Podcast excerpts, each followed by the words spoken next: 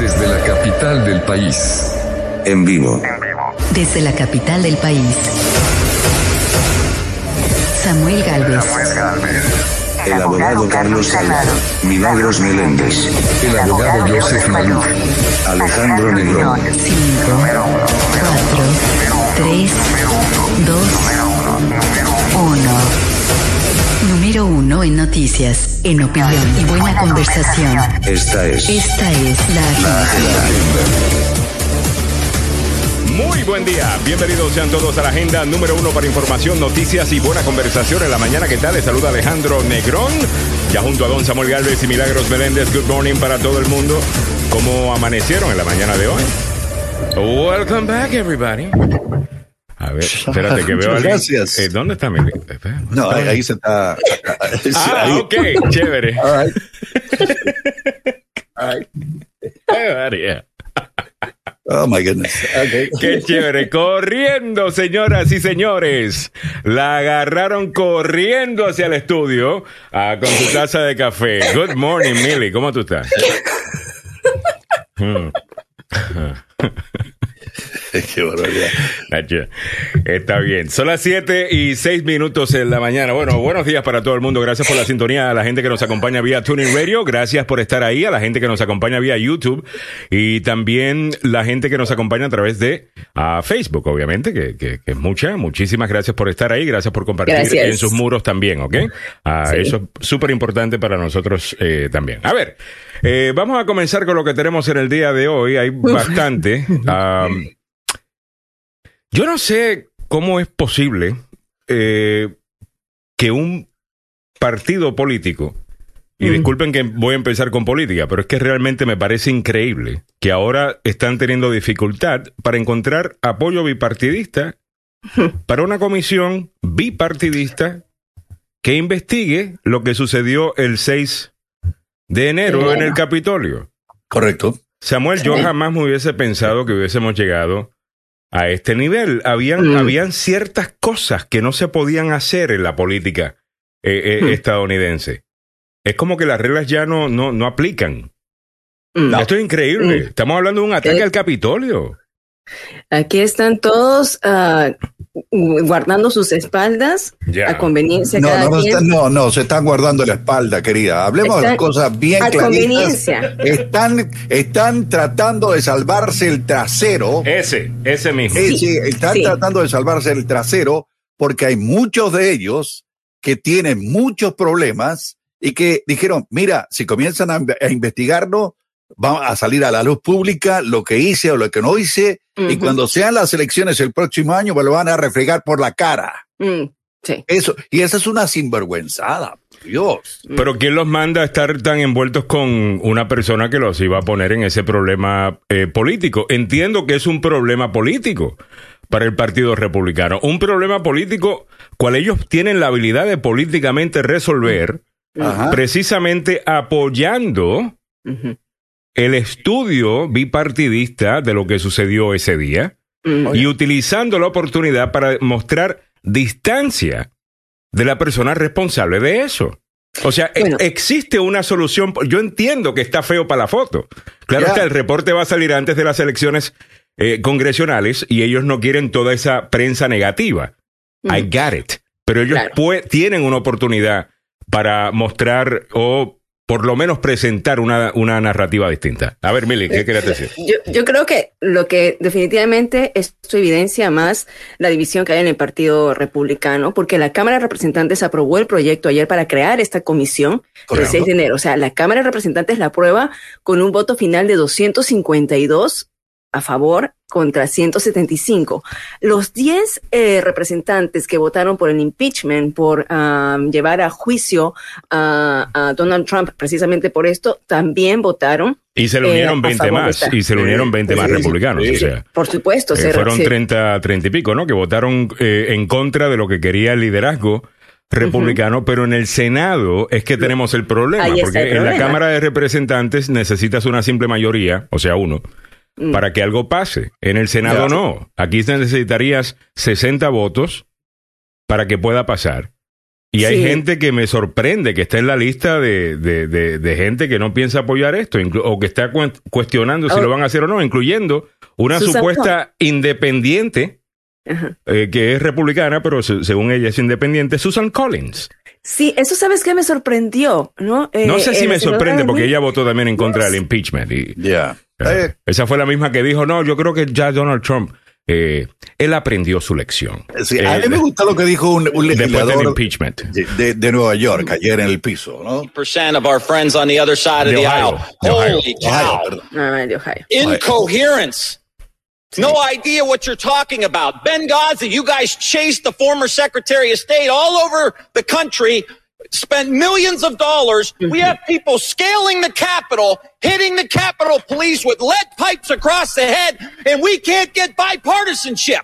Yeah. What else has to happen in this country? Ese es Tim Ryan. Ajá. Mm-hmm. Ese es Tim. Ryan de Ohio. Sí, eh, perdón, uno, sí, yo pensé. uno de estos demócratas, Samuel, que ya no quedan muchos de ellos. No, Ah, que ese- tienen los, que los productos avícolas para hablar con plena capacidad y sin pensar en que si digo algo feo, me- no, veo- no vayan a reelegir en la, en la próxima elección. Y, y de esos demócratas que, que, que obviamente no es este nuevo partido demócrata, que, que, you know, que es básicamente gente media fina y, ah, y, y vaina, sino que él tiene un background blue collar. ya. Ya. Él entiende que representa a los trabajadores de su distrito ah, en Ohio. Y así es que hablaban los demócratas de antes. Cuando, Ah, sí. cuando ganaban un montón de elecciones, sin necesidad de que el otro partido esté perdiendo las elecciones, que es lo que yo creo que está pasando con el Partido eh, Demócrata actualmente. No es tanto que ellos están ganando, es que aquellos están perdiendo por las estupideces que están haciendo. Claro, obvio. eh, sí, Pero eh, anyway, los Tim republicanos le están haciendo el favor, los republicanos Total. le hicieron el favor a Biden, realmente. Totalmente. Ahora, Sí. Tim Ryan está diciéndole a esta gente, mira, necesitamos, y es parte del discurso, que no sé si lo escuchamos ahí o no, porque se me desconectó un poquito ver, la, eh, la yo- comunicación. Él dice, mira, si vamos a ganarle a China, o si vamos a confrontar a China, no sé si fue- dijo confrontar a China o ganarle a China. Creo que dijo ganarle a China. Si vamos a ganarle a China, si vamos a lidiar con los otros problemas que tiene el país, la nación necesita dos partidos políticos fuertes que estén basando sus ideas y sus debates en realidad. Mm. Y ustedes no son uno de esos dos partidos. Y solamente queda el otro, obviamente. que- O sea, que Claro. no, no, no tenemos eso entonces. ¿Qué Porque unos están debatiendo las cosas que ellos se imaginan, en Mm. donde, mira, la mentira ya es parte del. Mira, esto lo dijimos hace rato, acá cuando entró Trump, que el problema era boundaries. ¿Dónde están los límites? ¿Ves? Una vez tú te vas de los límites, ya se te hace más fácil la próxima vez para hacerlo. Por esas razones que los precedentes son tan importantes. Tú no quieres establecer ciertos precedentes porque si no se te va de control la cosa. Bueno, se le fue de control la cosa al Partido Republicano. Ahora mentir descaradamente es parte del partido, es parte de la estrategia. Y aparentemente eso a sus votantes no le afecta. Y eso es lo que Claro. estamos viendo. Qué La palabra, ¿no? la palabra que aprendimos en, los estos, en estos últimos años fue gaslighting, ¿no? Esa, eh, eh, eh, esa Término palabra que, sí, ese, ese término, la definición es, ¿viste lo que viste? La situación está como está, pero te hacen creer que no. No. Te hacen, Te creer hacen que no, no cuestionar existe. tu propia. eh, ¿Cómo es? Eh, tu propio raciocinio, ¿no? Tu Ah, propia, así es. Tu, tu propio, tú comienzas a cuestionar porque fíjate que si yo me pongo a pensar, así como habló ese representante eh, diciendo que eh, que si las imágenes que se vieron allí eran como que si estuvieran en un día de turismo, Así lo es. dijo de esa manera, como que si estaban haciendo turismo, las Ahora- familias estaban allí y entonces si Alejandro y tú y yo nos hubiéramos quedado solamente hasta las 3 de la tarde con la noción de una marcha pacífica. Y si lo hubiéramos quedado abajo Con- solamente, ya. Y si nos hubiéramos quedado abajo, ¿no? De- del capito- en el Capitolio donde está la, la, la piscina reflectora, Ya. Hubiéramos dicho, oye, tiene razón, en verdad esto no fue tan malo. Pero no, subimos hasta las escalinatas. Me acuerdo. El eh, mundo eh, entero vio lo que eh, estaba sucediendo. ya. Todo el mundo miró lo que estaba sucediendo. Ese estaba- mismo representante, Mili, perdona que te interrumpa, pero es que Sí. para secundar tu punto, ese mismo representante que dijo eso, Descarado. descarado, salió una foto ayer de él. Mientras esto estaba sucediendo, grita, así, Era- asustado, sea, ok, discúlpenme. Ah, déjame no decirlo. Sí, porque lo, lo- Wow, lo los- dijiste tú. Sí, no, ¿sabes qué? Me dio, ¿sabes qué? Me dio rabia porque entrevistaron a Estaba, una- así es, meándose. me- Estaba. meándose de miedo. Así es. Estaba un periodista, un fotoperiodista que ha sacado varias fotos, ha publicado, lo entrevistaron en CNN y, y- Hey, Millie's not playing today. Ah, no, a mí, ¿sabes I qué? like it. Ayer yo Welcome estaba- to the club. yo estaba Eso, Mili, eso. Porque digo, ¿cómo puede ser tan descarado el tipo? Y cómo, ¿sabes lo que me da pena? ¿Cómo puede engañar a una audiencia? Porque hay gente que en este momento hay, eh, y, y los republicanos que han votado en, en este momento para que no se revise, la, un- para que no se re- realice una comisión del 6 de enero, eh, saben que sus votantes creen que lo de lo del 6 de enero. Mm, no, fue ocurrió. nada. No, No, no ocurrió. ocurrió. Bueno, yo creo- y ¿sabes qué? y Creo que le está saliendo mal. Pero sabes que yo creo que le está saliendo mal, porque eventualmente eh, eh, se están encontrando Ay, no, de que más y más personas se están dando cuenta de que son unos mentirosos. Mira, yo creo que la reacción que uno tiene cuando uno descubre que le están mintiendo, específicamente cuando te están mintiendo descaradamente, Descarado. Ya. eh, la gente tiene una reacción bastante fuerte a eso. So, el Ojalá, problema con eso es que quizás le crean ahora, pero cuando la gente empieza a darse cuenta de las mentiras que le están haciendo, realmente le van, le van a pasar factura y te digo por qué razón. Cuando yo escucho a gente que se fue del Partido Republicano, la manera que hablan del partido ahora es Mm. casi llena de odio. O sea, es, Bueno. es una, es más, es más que una simple decepción. Es- Eh, eh, es más, o sea, se sienten realmente traicionados, ¿ves? Eh. Porque son unos mentirosos. Pero bueno, y ahora Pero Mitch McConnell. Y ahora, quiero moverme porque si no nos vamos a quedar aquí toda la mañana. Ah, Solamente una, una Mitch McConnell, Mitch estoy- Mc- en la siguiente hora me- sacamos espinillas, hacemos las uñas, eh, hacemos un, un, un, pe- un pari- un- como el manicure, pedicure, hacemos todo lo que tú quieras. Ah, eh, y encima de eso, Mitch McConnell, y eso lo vamos a estar hablando en la siguiente hora. Eh, ahora, después de haber dicho que el responsable de lo que sucedió fue Donald Trump, Trump, eh, sí. de- después de decir abiertamente esto fue la mentira de un hombre lo que causó eh, todo esto porque estaba molesto, que había perdido una elección. Ahora él dice que no puede apoyar esto. Ahora, yo lo que voy a hacer en el día de hoy, y lo quiero hacer en la siguiente hora, yo quiero entender qué es lo que ellos están diciendo no pueden apoyar de este plan bipartidista. Y a ver si hay algo de mérito ahí. ¿Ok? Si hay algo que quizás no sea justo lo que sea, le vamos a dar el beneficio de. Yo, bueno, no, no voy a mentir, no le estoy dando realmente el beneficio de la duda, pero voy a hacer el trabajo de por lo menos investigar cuáles son las cosas que quizás, eh, you know, gente que yo considero han estado más o menos en el centro y que veo, y veo que se oponen a esto. Entonces me hace preguntar qué será. Así que déjame ver, pero realmente me parece ridículo, pero vamos a hacer el trabajo igual. All right. Son las 7, 17 minutos en la mañana. Entre otras cosas que están pasando en el día de hoy. Oye, no sé si vieron esto. Eh, a ver si podemos buscar el video. Yo no pude buscarlo esta mañana, disculpen, estaba corriendo un poquito tarde. Ya. Ah, ¿Vieron el video de la niña esta que se salvó de un hombre que estaba tratando de, de llevársela? Esto en la Florida. Ay, sí. Ah, eh, eh, eh, este, una chiquita de 11 oye, años. me encanta, eh, número uno, que le enseñaron bien. Sí. Esa muchachita, desde el momento que este desgraciado se la trata de llevar, empieza a pelear. Ujú. Y a pelear, a pelear, a pelear y no se y a pelear. Hasta que el- Esa es una milagros now. eso ¿ok? es, ¿viste? Esa es una milagro. ¿Tú sabes, tú sabes cuando That's yo right, miré ese milagros pelea video? hasta cuando no hay necesidad de pelear, señoras y señores, quiero que lo sepan. juro, yo, yo una- me he enfrentado, ¿ah? me he enfrentado, me he enfrentado a estos desgraciados. All right. Ah, sí. Eh, pero vámonos con, con, con eso. So, video básicamente, tienes el video, perfecto. Esto me pareció eh, im- impresionante. Realmente me vio impresionante. Eh, estoy contento de que ya tienen al tipo arrestado, Samuel. Eso es otra, es otra cosa. Pero también te, no, no veo el video, Meli. Eh, también te enseña que tenemos que enseñarle a, a nuestros hijos, específicamente a nuestras hijas, defensa personal. Así es. ¿ok? A, a pelear, a no callar. Eh, vamos a ver el video, aquí lo tiene Milagros Meléndez. Vamos a ver. Ah, pon más grandecito, negra. Eh, no tiene audio, creo. Ok. Aquí está la niña. Y van a ver que el hombre que está en esa SUV blanca Ajá. eh, para, era, no era la primera vez. Donde sea que hayas tenido el mouse antes, Milly, estaba perfecto. Mira, y se la trata de llevar. Mira qué hijo de la gran. Mira, mira. Ella Ah, sigue y ella no se deja. Ella está peleando, peleando hasta que el tipo agarra y empieza a gritar. Eh, según lo que reportan algunas personas, el tipo le da miedo y sale corriendo. Ah, y te voy a explicar una cosa ahí, ¿ok? a ver, dale. Ah, Mira. mom- Ok, eh, podemos dejar de. Ya, all right. ¿ya lo paré? Sí, Ok. Este, me estaba Bueno, diciendo, ah, adelante. Sí, hay, hay una situación ahí en defensa personal. Y en uno de mis blogs lo digo. Las mujeres tenemos que practicar el grito.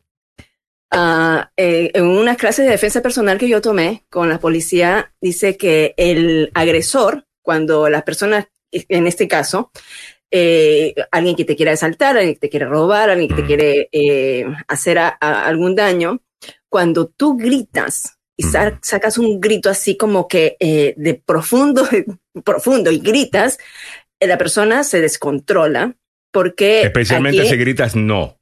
sí, si Lo que gritas, entrenan es que te digas no, no, no, no, no. y que lo digas con mucha fuerza y que lo digas con una, o sea, con rabia, ¿no? Con rabia, porque Ya. lo sacas del control, porque aquí es, no, no se trata tanto de que te quieren robar o de que te quieren violar, sino de que quieren tener un control sobre ti. Entonces, cuando tú los descontrolas, como viste acá, la niñita comenzó a gritar, ¿no? Y comenzó a dar patadas. Claro, a si dar patadas y a defenderse. Y, y A defender- definitivamente que eso le salvó la vida a, a esta, a, a esta muchacha. Ella misma se salvó. O sea, me, me impresiona, me parece magnífico. Ah, Sí, y deberíamos enseñarle a, todo, a, to- a todos los niños, deberíamos enseñarle eh, defensa personal y obviamente cuando...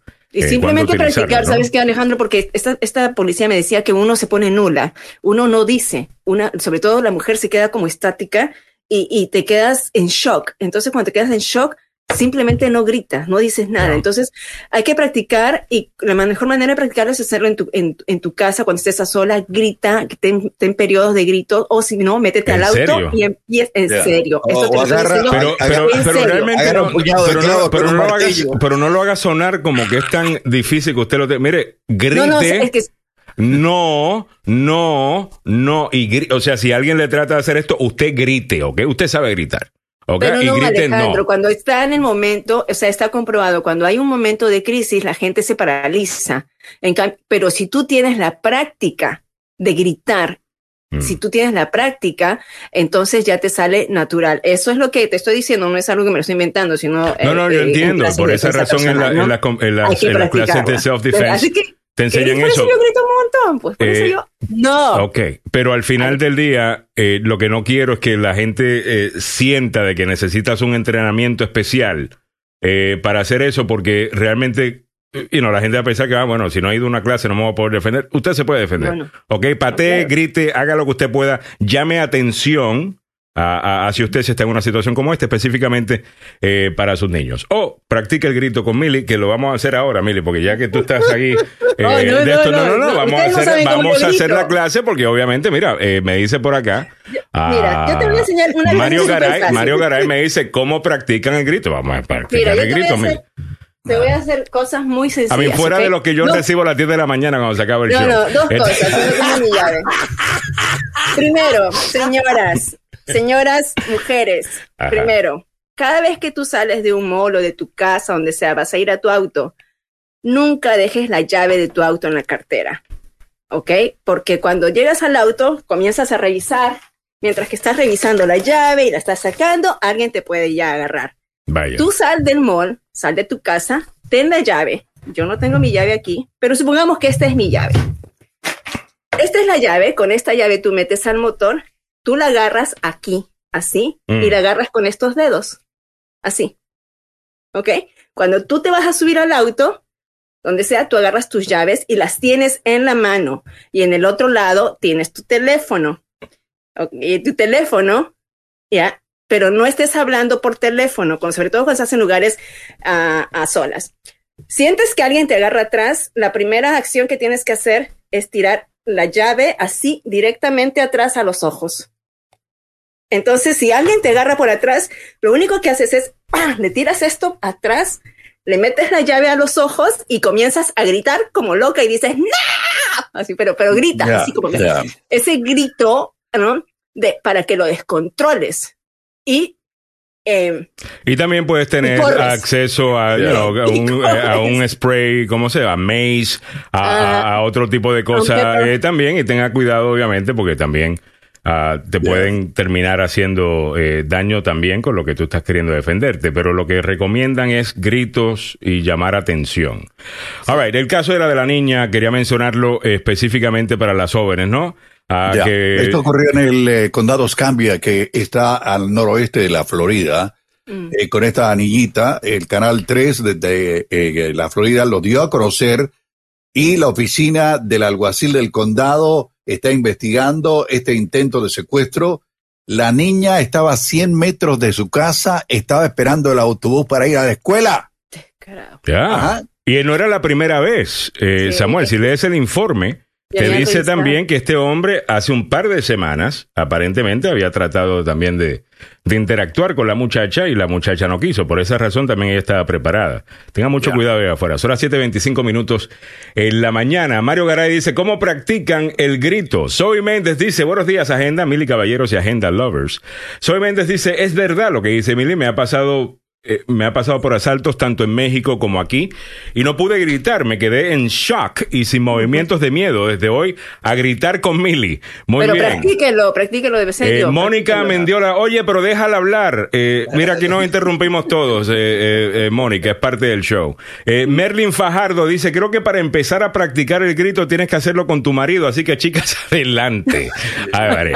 Y Lenca Mendoza se... se se ríe, Edwin López dice, tú sabes perfectamente Alejandro Negrón y se ríe. No, los gritos de ella, ella pero los practica.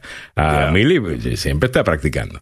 A Ninette Recuerde, Villazón me dice, con cinco hombres. Buenos días. El 6 de enero de 2021 será el día más vergonzoso de la historia de Estados Unidos y que no hay hombre más nefasto que Mitch McConnell. Eh, Ángel Castro dice buenos días desde YouTube. Merlin Fajardo dice, no, él quiere engañar porque le da vergüenza. Le debería dar vergüenza. Juan No, Pablo Cruz. también- Ok, vamos con los comentarios por ahora y, y- y- y ya mismo eh, comentamos esto. Juan Pablo Cruz fue una turba insurreccionista para parar la verificación de Biden, así de sencillo. Fue un intento de golpe de Estado. Eh, Merlin Fajardo dice, buenos días, sí parece que tenemos mucho revuelo politiquero y quiénes son los protagonistas, los republicanos. Salvador Celaya dice, good morning people. A Francisco Durán nos dice, si lo aplican con su esposo, lo tienen bien espantado. Eh, Janet Figueroa dice, ¿cuál es la página de Mili? Milagrosnow.com. Milagrosnow.com. Right, son las voy a 7.27 minutos en la mañana. Entre otras cosas, en la mañana de hoy, déjame ver las otras cositas que tenemos por acá. Eh, Biden presiona a Netanyahu, le dice que espera eh, una desescalada significativa hoy en Gaza y parece que Bibi Netanyahu realmente no está escuchando lo que está diciendo Biden. eh, porque con todo y que Hamas no ha lanzado un cohete, por lo menos en las últimas horas, no sé si ha pasado algo en los últimos minutos, Israel continúa con los ataques. Bibi Netanyahu dice que, bueno, hay un objetivo que Israel tiene que cumplir y cuando lo cumplan, entonces van a parar. Ah, Sí. De nuevo, el problema que yo tengo con eso es que Benjamin Netanyahu se está beneficiando políticamente de esto porque realmente él estaba en problemas políticos en su país y como que no quiere soltar esto. Ah, Ya. Con todo y que además ya ha parado ah, con, con los cohetes. Así que sigue muriendo la gente. Muchísimos muertos en, en Palestina, también en Israel, pero ningún, ni siquiera cerca a- al, al nivel que estamos viendo en los territorios palestinos. Sí, no, te doy, te doy el, el monto de ah, hasta el día de ayer los ataques de Israel a la franja de Gaza habían provocado al menos 227 muertes de palestinos, ¿ah? incluidos 64 niños y 38 mujeres. Eh, también habían, pues los eh, Israel había interceptado, había dicho que más de 3.400 cohetes habían bombardeado las ciudades y al menos 12 personas han muerto en Israel. Saca ahí la, compara- la comparación, ¿no? Así es. 12 en Israel, 227 en Palestina. Y bueno, eh, también estamos viendo que la opinión pública eh, en, en el mundo realmente eh, no es la misma eh, de siempre. Aunque Sí. Israel se ha visto mal muchas veces, en esta ocasión, incluso acá en los Estados Unidos, Sí. en donde siempre se defiende lo que hace eh, eh, Israel, también estamos viendo que mucha gente está diciendo, espérate, hold on a second. Definitivamente tienes derecho a defenderte, definitivamente si te están enviando cohetes, got it.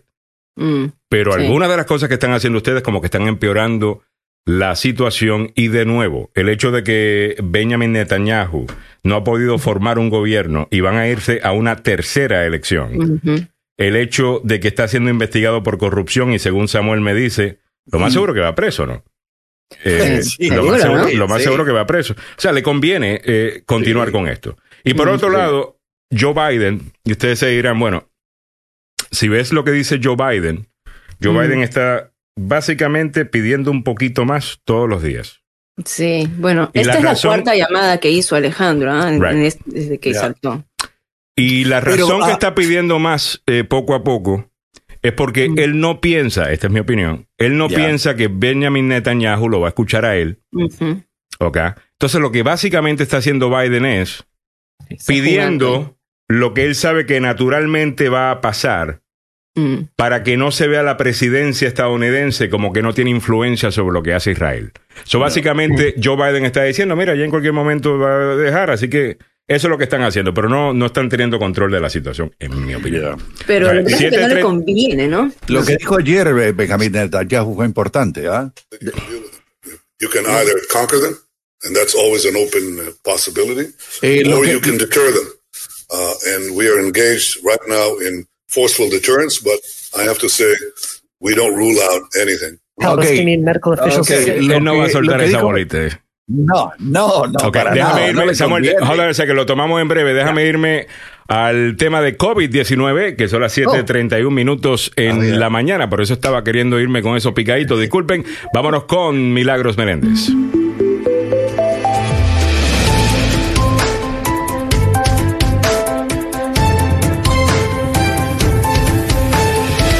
A las 7:31 minutos de la mañana, segmento presentado por el doctor Fabián Sandoval. Adelante, Mili.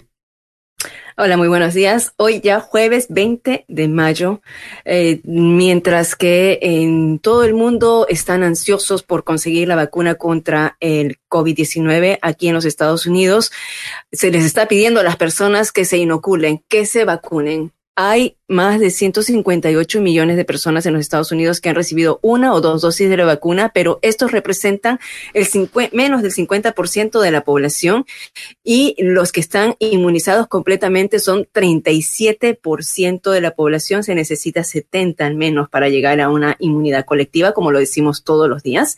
Mientras que el número de reportes de contagios han disminuido y siguen, em, siguen bajando. Como pueden ver ustedes en este cuadro, en la tercera línea, son 29 mil casos que se reportaron el día de ayer y 675 fallecimientos. Cada vida perdida es eh, eh, detrás de cada vida, detrás de cada número hay, hay toda una familia que está sufriendo, pero dentro de todo, 671 fallecimientos comparados a los 3.000 que teníamos en enero, febrero, nos da un indicativo de que las cosas están mejor. Mientras que en el área metropolitana de Washington, y si ustedes miren el cuadro en el segundo reglón, hay por lo menos 8 millones de personas en Maryland, Virginia y el Distrito de Columbia que han recibido al menos una de las dosis. Y en todos los Estados Unidos, nos estamos, uh, estamos diciendo que hay 33 millones de casos y fallecimientos 587 mil. Mientras que pasamos ya a lo que es la noticia, el doctor Fauci ayer dijo que varios ciudadanos están malinterpretando lo dicho por los Centros para el Control y Prevención de Enfermedades sobre el uso de no mascarillas para los vacunados. Eh, eureka, sí, hay una confusión, así que esto es lo que eh, está diciendo el doctor Fauci ayer en una entrevista dijo, espera un ratito, nosotros dijimos que los que están vacunados, completamente vacunados, después de dos semanas de sus últimas dosis, pueden estar sin mascarillas en la mayoría de espacios, pero no los que no están vacunados. Los que no están vacunados deben todavía continuar con sus mascarillas. Y ayer lo veíamos un poco uh, aclarando la situación y también diciendo, no, no malinterpreten, señores, no es que estamos levantando las restricciones de mascarillas para todo el mundo, solamente son, por favor, para los que están vacunados. Ustedes, los que todavía no han recibido una dosis, deben mantener el uso de la mascarilla por protección a sí mismos y para evitar que se propague más la enfermedad. Así que, bueno, otra vez, esto de las mascarillas sigue causando polémica, pero mientras es un beneficio para los que ya estamos vacunados completamente, el poder quitarlas en, quitárnoslas en ciertos lugares. Y 100 millones de dosis de vacunas de Johnson y Johnson podrían estar contaminadas y es posible que sea necesario desecharlas. Esta noticia surge a raíz de que el eh, CEO, el presidente de la eh, farmacéutica o de, de los laboratorios Emergent Biosolutions, el señor Robert Kramer, admitió ayer en el Congreso ante una sesión que 100 millones de dosis de su vacuna de Johnson Johnson están todavía en espera en los laboratorios. Están potencialmente contaminadas y es posible que habría que desecharlas. El Ejecutivo eh, admitió, como dijimos en la Cámara de Representantes el miércoles, que esto estaba ocurriendo después que, mm, si se recuerdan ustedes, que este laboratorio había mezclado los componentes de la vacuna AstraZeneca con las de Johnson Johnson y habían arruinado 15 millones de dosis de la vacuna. Este laboratorio está aquí ubicado en Baltimore, en Maryland, y ahora está diciendo que están reteniendo 100 millones de dosis que todavía no están siendo distribuidas. Pero ahora sí, hablando de vacunas y de farmacéuticas, digamos algo más positivo. La vacuna de Pfizer puede permanecer más tiempo a temperaturas más cálidas antes de desecharse. ¿Se recuerdan? que al principio habíamos dicho, y de hecho, Pfizer necesita una refrigeración congelador, así de 2 grados centígrados o menos de 35 grados Fahrenheit, eh, y tienen que estar refrigeradas de esta manera. Pero ya en este momento la Administración de Alimentos y Medicamentos dice que ahora está bien almacenar la vacuna a temperaturas normales de refrigerador hasta por un mes. Esto es mucho más largo de lo que se permitía anteriormente bajo la autorización de la FDA y esto facilitará el almacenamiento y la distribución de la vacuna. ¿Y cuáles son los países a los que usted puede ingresar sin requerimiento eh, si usted está completamente vacunado? Bueno, los embajadores de la Unión Europea ya dijeron que aquellos que estén vacunados por completo pueden, real, pueden ingresar a sus países, pueden hacer turismo. Ahí están, por supuesto, los estadounidenses que quieren ya eh, viajar, pueden ir a todos los países de la Unión Europea, que son Alemania, Austria, Bélgica, Bulgaria, Chipre, Croacia, Dinamarca, Eslovenia, todos los que usted considere de la, bueno, todos los que están en la Unión Europea, como Italia, Irlanda, Hungría y Grecia, y otros países más de nuestro continente, Latinoamérica, los requisitos, eh, si usted ya está completamente vacunado, no necesita presentar la prueba de el COVID-19. Así que esta es una facilidad para aquellos que están recibiendo la vacuna. Y con esto me despido en este segmento traído a usted por el doctor Fabián Sandoval y la clínica del Centro de Investigación Emerson en Washington, D.C. La clínica del Centro de Investigación Emerson tiene varios programas para que usted pueda beneficiarse y ayudar también a la ciencia a descubrir nuevos medicamentos. Es importante que los latinos participemos porque eh, de esta manera los medicamentos son efectivos para nuestra, eh, precisamente para nuestro grupo étnico. Si usted quiere participar en estos eh, estudios, debe llamar al 202-239-0777, 202-239-0777. Hay estudios para la incontinencia urinaria, para la infección urinaria, para la retina, problemas de retina, para problemas de diabetes, aquellos que no usan eh, eh, insulina. Ahí está, 202-239-0777. All right, muchas gracias. Era Milagros Meléndez con toda la información. Déjame leer algunos comentarios que están entrando por acá, eh, que habían algunos creo que de la vacuna también. Eh, me dice Merlin Fajardo, yo me vacuné hace dos meses, pero cuando estoy en público me pongo la máscara porque yo soy quien me tengo que cuidar.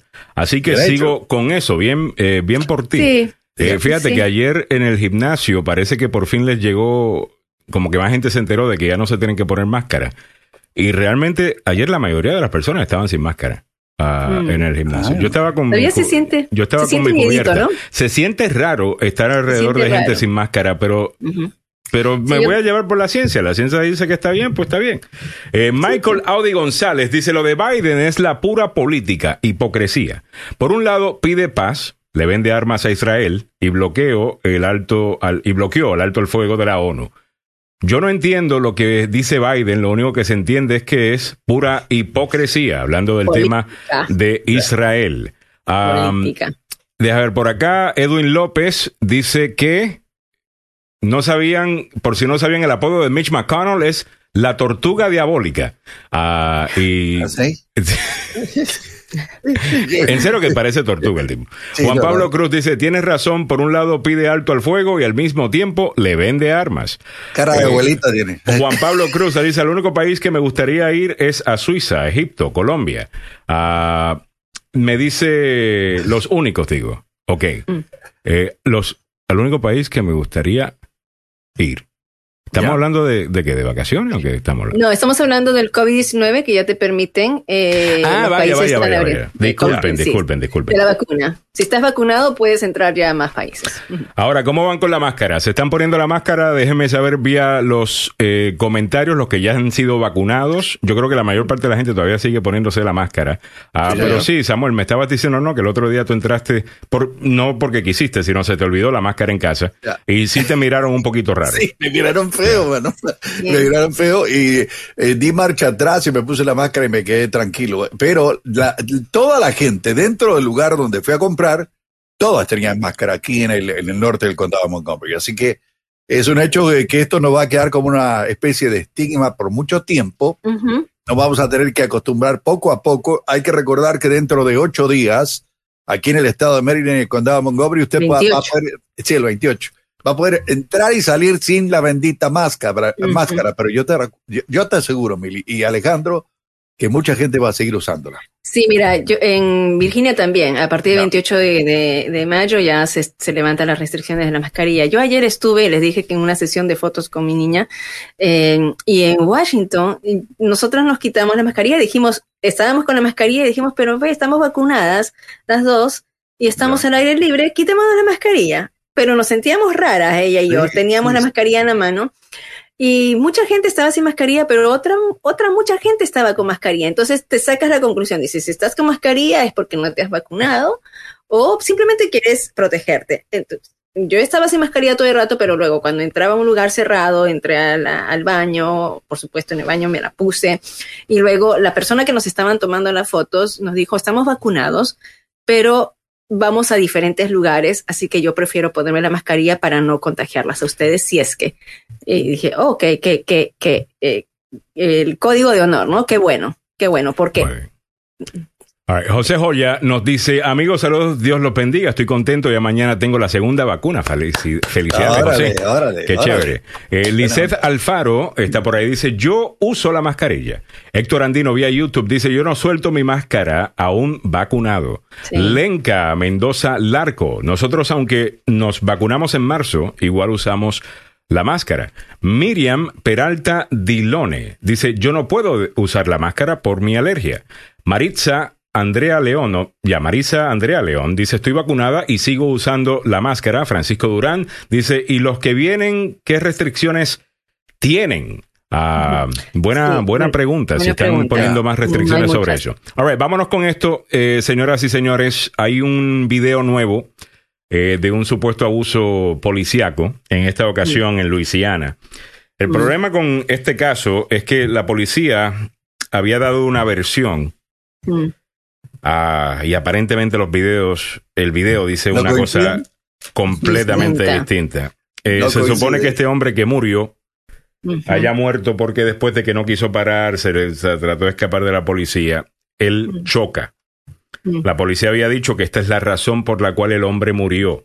Sí. Cuando la gente te dice eso, cuando la policía te dice eso, tú asumes, ese hombre está muerto porque él se fue a la fuga, se mete en un accidente contra un árbol y murió.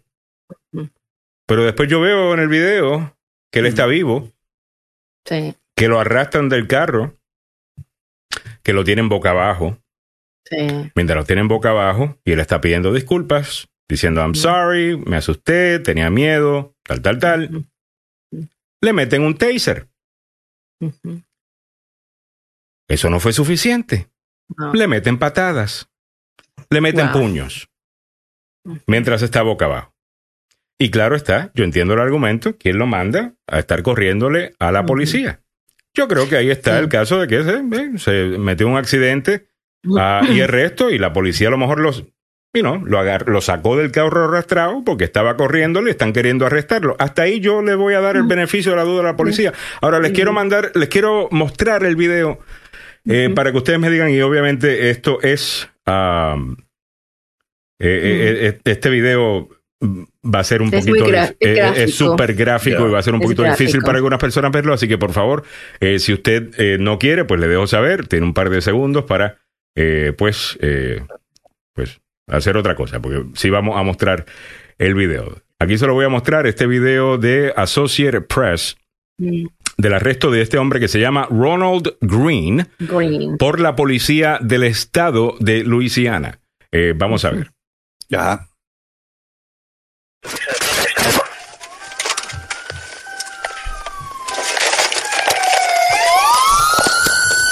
Como les había explicado, el hombre le había corrido a la policía, él tiene un accidente contra un árbol y es en este momento donde empezamos a ver lo que sucedió.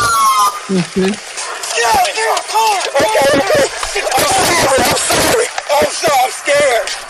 Tengo miedo, tengo miedo. Ahí grita. pueden Ay. escuchar a Ronald Green Ya. diciendo, I'm sorry, I'm sorry, I was scared. Perdonen, perdonen, tenía miedo.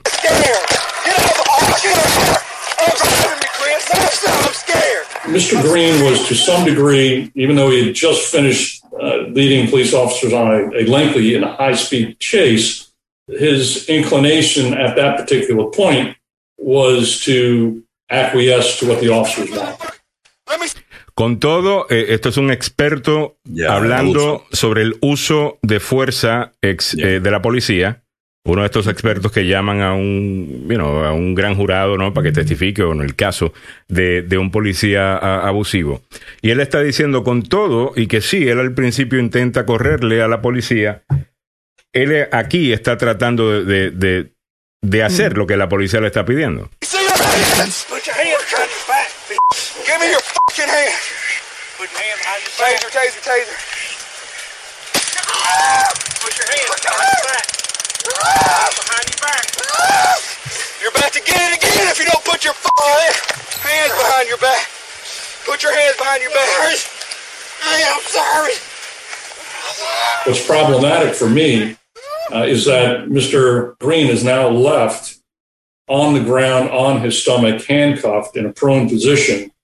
And officers are trained throughout the United States that once there's a struggle of this nature, and the individual's handcuffed, that you need to push him off onto his side or get him in a sitting position so you can um, allow that breathing to be unimpeded by his own body weight. El experto explicando lo que se le entrena a los policías estadounidenses a hacer una vez ya And So, después de que logran ponerle las manos detrás de la espalda y esposarlo, como quiera lo dejaron boca abajo y lo que está diciendo el experto es que una vez se hace eso, ya es un momento para tú sentarlo o ponerlo de lado para que pueda respirar más fácil. based on my calculation, nine minutes, where Mr. Green was left alone. And then when he wasn't left alone and he tried to get over onto his side, another trooper pushed him down using his foot against the, the lower back and buttocks of Mr. Green. Ok, esto es después de nueve minutos de estar boca abajo.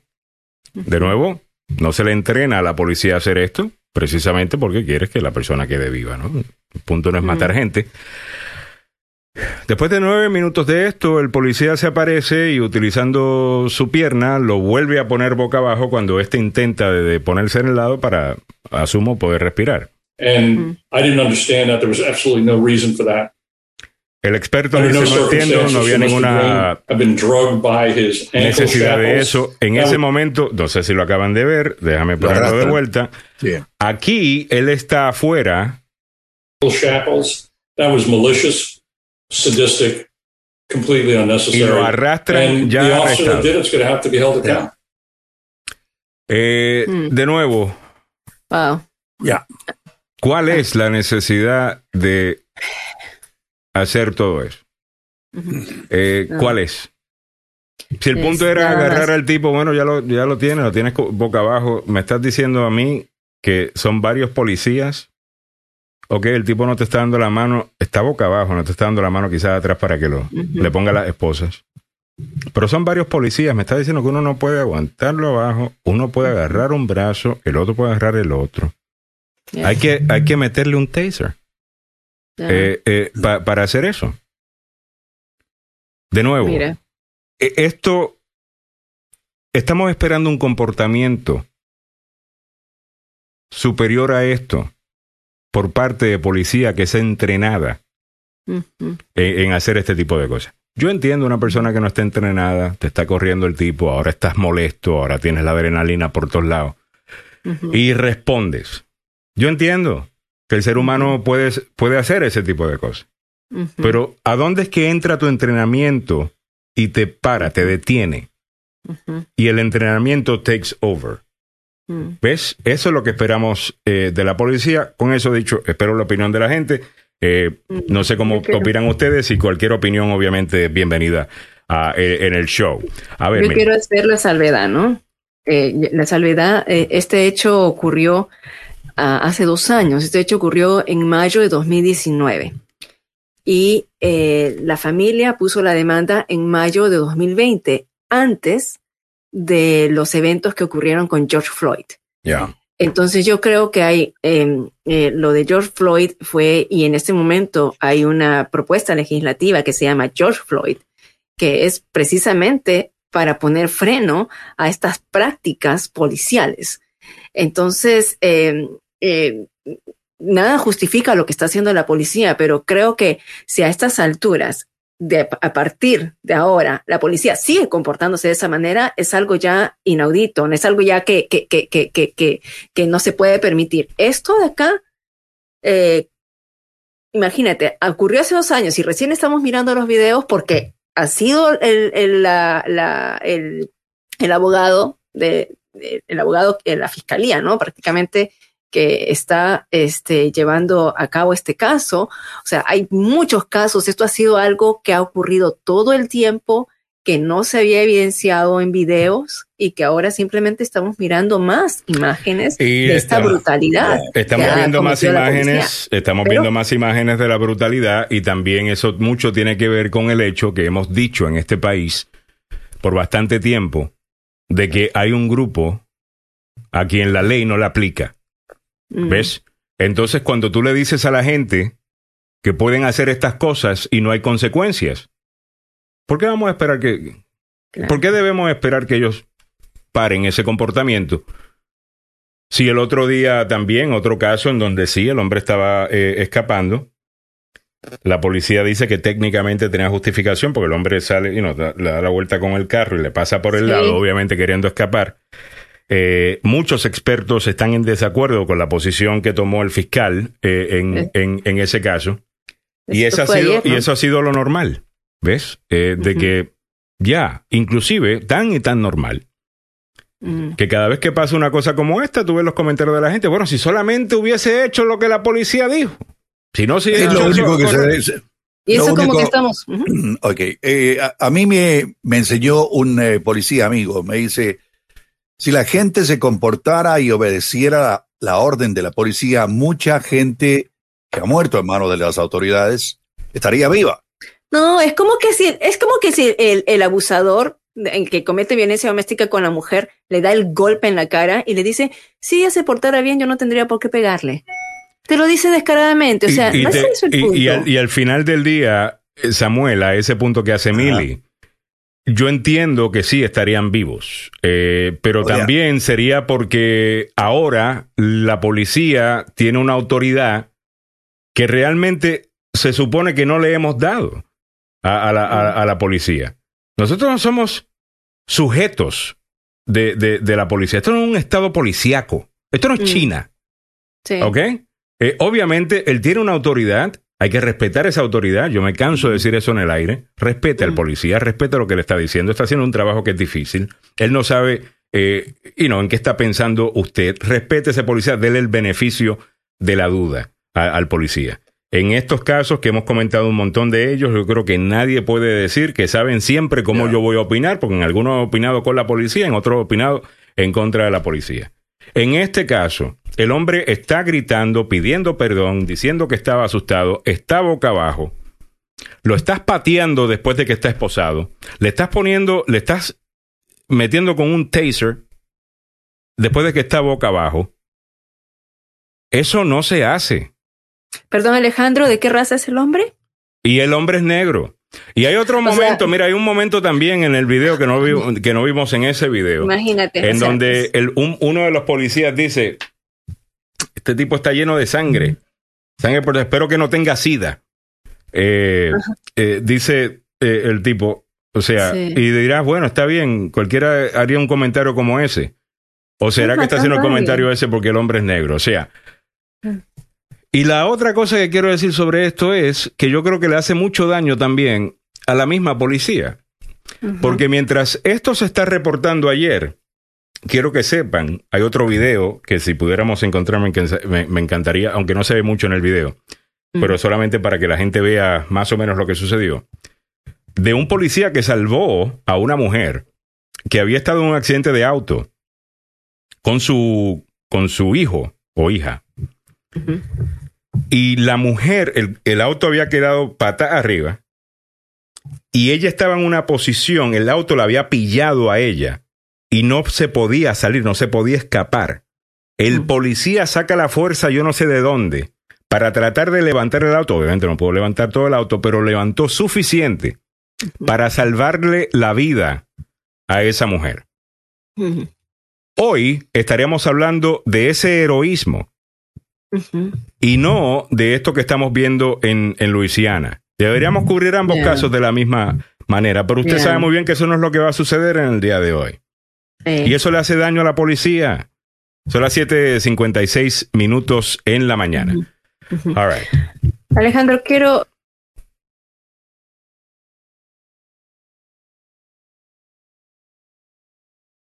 ocurriendo, pero los oficiales de la policía que habían disparado contra Andrew Brown, ¿no? Eh, allí en Carolina del Norte, eh, y lo que tú decías, los tres alguaciles eh, que abrieron fuego contra él mientras que él estaba desarmado en su automóvil, claro, había una orden de arresto por eh, una situación de drogas, de un delito menor de drogas, ellos, los tres, salieron absueltos, no se les van a poner ningún tipo de cargo, no van a enfrentar cargos y van a regresar a trabajar. Entonces, esto no lo estamos cubriendo, pero um, las protestas en Carolina del Norte continúan eh, en respecto a ello, porque ni siquiera le están poniendo o, o los están poniendo en disciplina. Eh, simplemente dijeron que eh, estaban justificados la, los disparos en contra de Andrew Brown. Eh, de otra nuevo, vez, o esto- sea, le ponen tiene- como más sazón a la situación, le ponen más, eh, más tensión a la situación. Y esto tiene que parar. Que, que, que, que está ocurriendo. Qué feo, ¿no? Porque Sí. eh, esto no solo ocurre en, en este lugar, sino ocurre en todos los Estados Unidos, Sí. donde hay mucha gente que piensa que tener una placa y una pistola les autoriza a hacer lo que se le da- la real gana. No, y que también él Y, tiene eh, ese- el, llevar a cabo- Ya. Eh, y llevar a cabo est- estas cosas es obvio que antes era parte del modus vivendi de la policía. Mm, claro, Ahora ya no. claro. Y- Ahora y, ya la no. otra cosa es que ahora es un issue político, ¿ves? Porque ahora, cuando estas cosas suceden, ya tú sabes cómo van a opinar los políticos.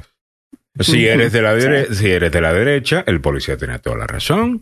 No se puede cuestionar absolutamente nada. Los policías están correctos. Si eres de la izquierda, eh, you know, defund the police. La policía son unos opresores todos y nadie quiere nada. Yo no estoy de acuerdo con eso eh, tampoco. Y la hipocresía de todo esto está más que clara en la decisión que han tomado los republicanos en la Cámara de no querer investigar lo que sucedió. Incluso hay una carta anónima, porque ellos no pueden opinar eh, políticamente, de la policía Sí. del Capitolio, expresando eh, realmente decepción eh, Mm. por estos políticos que están queriendo reescribir la historia de lo que sucedió el 6 de enero y que ahora ni siquiera quieren investigar lo que sucedió. Y estos son los mismos políticos que dicen, oh, I'm for, I'm, you know, Blue Lives Matter. Mm. BS. O Yeah. sea, votes matter. That's Yeah. bullshit. You know, votes matter. Eh, eh, Mm. Para usted, y si usted puede ganar votos con ese discurso, pues usted lo dice. Pero cuando le cuesta un voto, o le cuesta de que Donald Trump le vaya y le, y le critique, le vaya y le tire un, eh, un comunicado de prensa min, ahí inmediatamente los cobardes se, se echan para atrás. O sea, la hipocresía de toda esta gente, y por eso es que estamos hastiados los políticos. Ya. Ah, Sí, pero- óigame. Pero mira, terminemos esta hora. ah, di- Dilo, Alejandro. Adelante, Mili. Terminemos este, este, esta, esta hora con algo positivo. No sé si vieron ayer una entrevista a una maestra, Krishna Nate. Eh, ¿Se acuerdan del caso de la niñita de sexto grado que eh, disparó contra tres personas, eh, un custodian y dos estudiantes en Idaho? ¿Se recuerdan hace unas tres semanas Mm. eh, los tiroteos que, que, oc- que ocurren? Bueno, aquí tenemos a la maestra. No sé si podemos pasarlo el video, Alejandro, o Pásalo y si nos quitan del aire, pues. Sí, no. Ahí Pasemos un poquito y después yo les explico. Da- si me dan 10 segundos, yo creo que con eso estamos bien. Ya. Ah, bien. Eh, bueno, lo que estaba ocurriendo con, con- con ella es que, eh, escuchemos y después le explico. Ya. Ah, bueno, lo, te digo, lo que estaba ocurriendo con ella, porque no la puedo poner, es una foto. Ok. se me, se me fue. All right. Eh, tenemos, tenemos a la maestra. rapidito, ve- vamos el contexto. La- hay una niña de sexto grado, llega a la escuela con un arma, ataca, ah, y esta es la maestra que pudo detenerla. A ver, ¿qué pasó? la pudo detener, primero protegió a los niños que estaban con ella y les dijo, mira, cuando eh, sucedió lo de, lo- lo de los disparos, les dijo, este momento de correr, váyanse, los protegió y, se puso eh, en el medio para que los niños salieran y cuando ve a la niña y la ve con el arma, se acerca a ella y la abraza. Ella sabía que tenía que desarmar a la niña. Entonces, eh, según la entrevista, eh, dice, bueno, ella miró a una niña que estaba totalmente fuera de sí, que necesitaba un abrazo de madre y lo que hizo para desarmarla y que no siga disparando fue hablarle de una manera bien calmada, abrazarla y, Y la abrazó. consolarla. La abrazó. La, ya. la consoló, ¿no? Y le pudo quitar el arma y estuvo así hasta que vino la policía. Le explicó y le dijo, va a venir la policía y te van a detener y te van a esposar. Cuando la niña ve a la policía, ella pudo, eh, sin resistencia, eh, irse con la patrulla y ahora pues es muy bonita. Fíjense la historia de ella, eh, la entrevista es muy conmovedora y creo que la- es una héroe realmente, una heroína, ¿no? Definitivamente. All right, son las eh, 8 y un minuto. Miguel Ángel Sosa dice, los policías desahogan su coraje sobre la persona. El hombre ya está bajo control sin oponer, sin poner resistencia. All right, son las 8 y un minuto. Vámonos al noticiero del tope de la hora con don Samuel Galvez, que ya está listo con la información. Adelante, Samuel.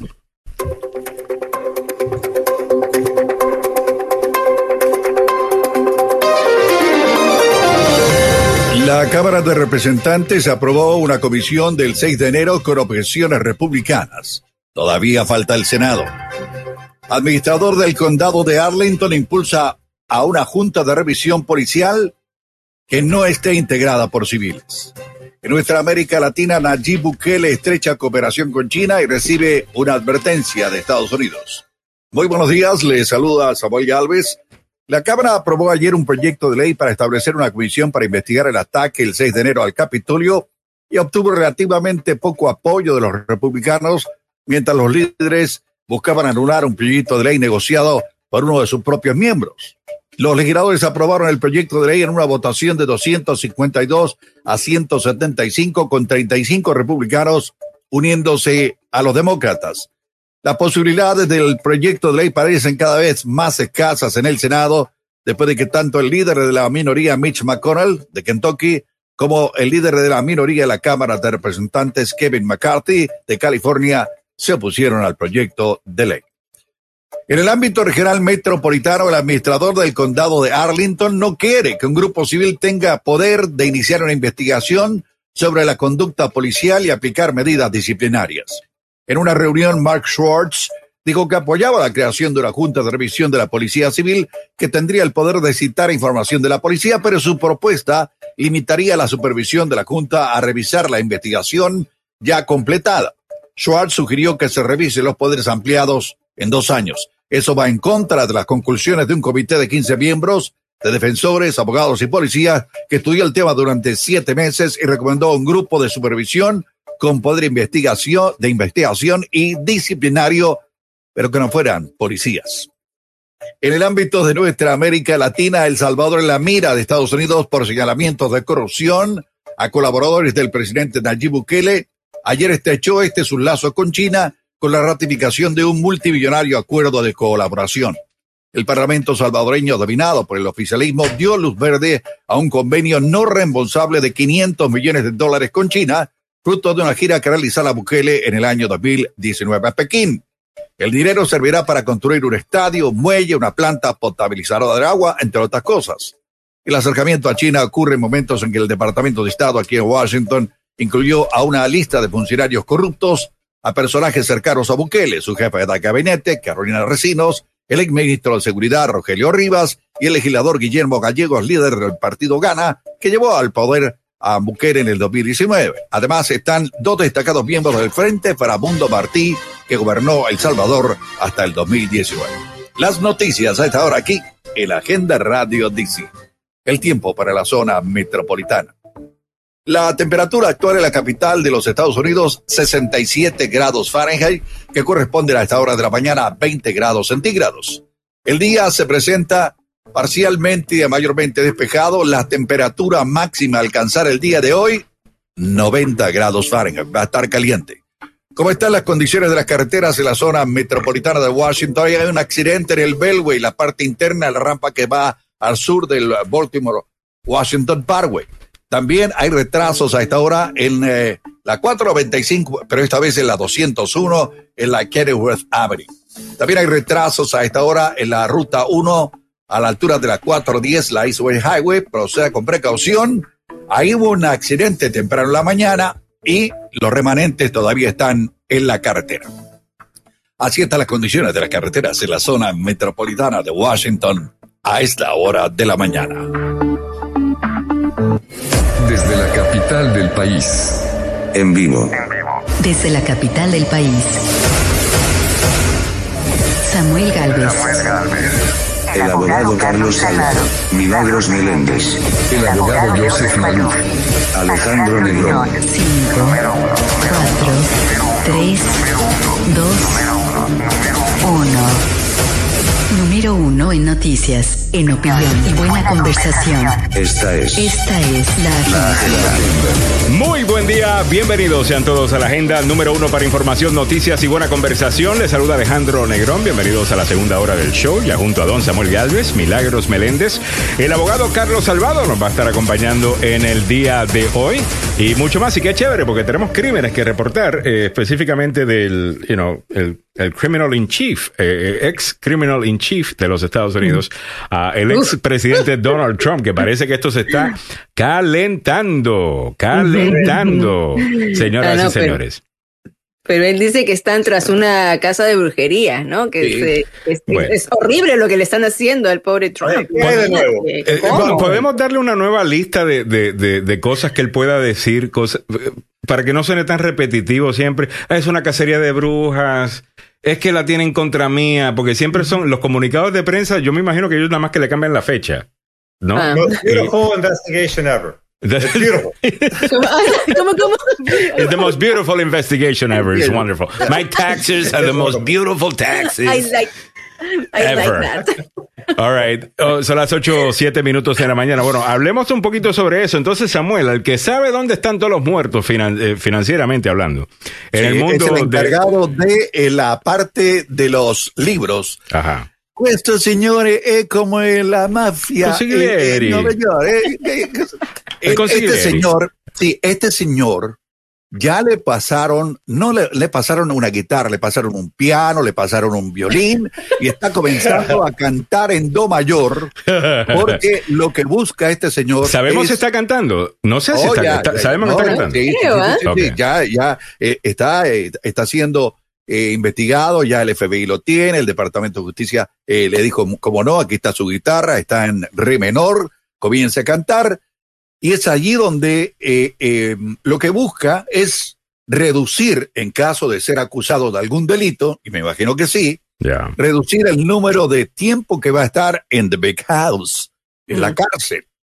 Y para evitar eso, tiene que contarnos, contarnos la historia de cómo Donald Trump en eh, Nueva York hizo chanchullos, hizo algunos malabares. Chanchullo Primero, News. Sí, para eh, reducir el monto del pago de impuestos al gobierno para eh, menospreciar el, el valor de la propiedad y hacer de esto un modus vivendi pagando 700 dólares en el Samuel. 2017. A ver, eh, eh, no sé Déjame si... explicarlo, déjeme traducir lo que dijiste en términos normales. Eh, ahora, espérate, abogado, rapidito, vamos a hacer la presentación de nuestro propio CNN.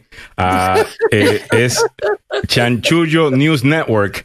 Ah, aquí, Chanchullo News. Espérate, hold on, te lo tengo por aquí en algún lugar. Eh, hold on, aquí va. Chanchullo News Network. Adelante, abogado. Mira, cuando tú tienes bienes y raíces, como tú, ¿me entiendes? Tu- tu- tus assets, tus propiedades son bienes y raíces. El valor de la propiedad idealmente va a subir, ¿no? Con el tiempo sube. ¿Por qué sube? Porque la gente está dispuesta a pagar más dinero por la misma propiedad más adelante. Tal vez porque no hay tantas propiedades, tal vez porque el vecindario está bueno. El punto es que las propiedades se valorizan muchas veces basado en tu opinión.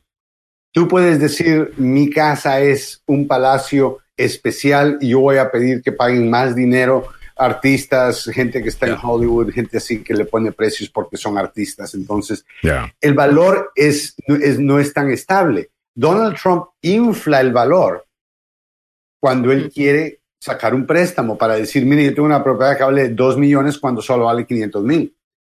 A la hora de pagar impuestos, la propiedad no vale tanto porque tú sabes, esa es una ganancia de un millón y medio. Pero para sacar seguro hay que bajarle el valor para que te sale más barato el seguro.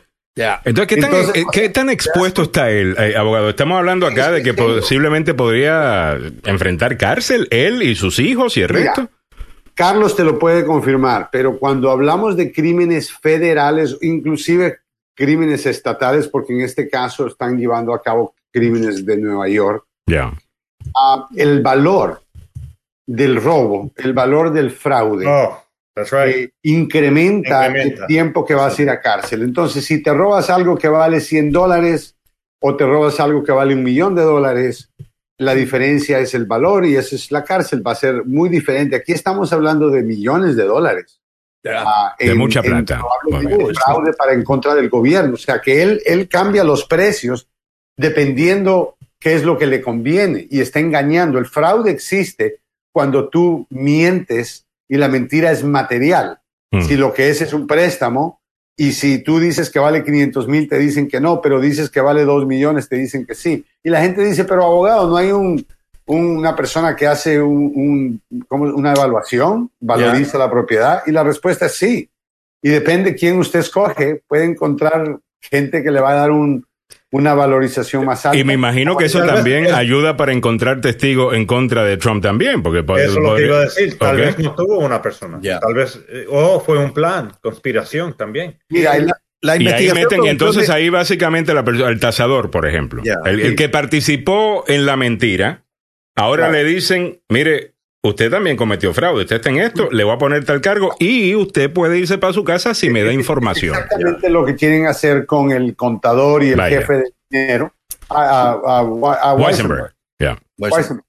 Ellos quieren que él eh, hable acerca de esto, entonces están investigando quién pagó la escuela privada de sus hijos, Ah, claro. lo cual me hace pensar a mí que probablemente quieren ah, encontrar que él utilizó fondos que no deberían de utilizarse para pagar los estudios de su hijo, por ejemplo. Tal vez la compañía pagó los estudios. Y están hablando la de posible lavado de dinero, abo- abogado. Están hablando de un sinnúmero de otras cosas que podrían estar investigando. ¿ok? Esto se pone muy interesante. Eh, eh, tengo entendido que los diferentes hijos también están buscando ahora, pues, eh, acceso a abogados. Realmente creo que Donald Trump debería explicar esto como que él está queriendo ayudar a la economía y está dándole trabajo a muchos abogados. A la, a la- Salvado, salvado, salvado. Obviamente, esto es un plan, esto es un plan de trabajo legal, es lo que estoy haciendo. Mira, estoy creando trabajos en todas partes. Óyeme, vamos a Carlos, algo más que quieras añadir. Antes de, de No, no, no, no. Ok, No, déjame ir. con lo que está pasando. Me Ya. quiero ir con esto, abogado. El, eh, mostramos en la pasada hora un video de la Policía Estatal de Luisiana a quienes habían dicho que un hombre había muerto después de que este, que se había ido a la fuga, choca contra un árbol y que eso fue lo que causó su muerte. Ahora tenemos un video en donde al hombre lo sacan del auto, está pidiendo perdón, está diciendo tenía miedo, lo tienen boca abajo, mientras está boca abajo, le están pidiendo, pon, you know, ponte las manos atrás y según el policía, él no está cooperando. Con eso le meten un taser, lo patean, lo agarran de los shackles y lo arrastran. Esto después de nueve minutos, diez minutos, nueve, nueve minutos y medio, estando boca abajo.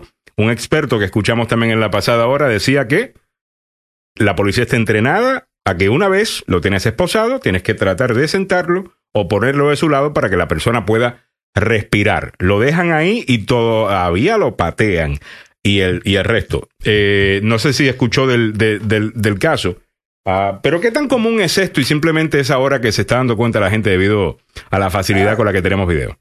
A, Ahí es a la cual cosa. tenemos Yo video.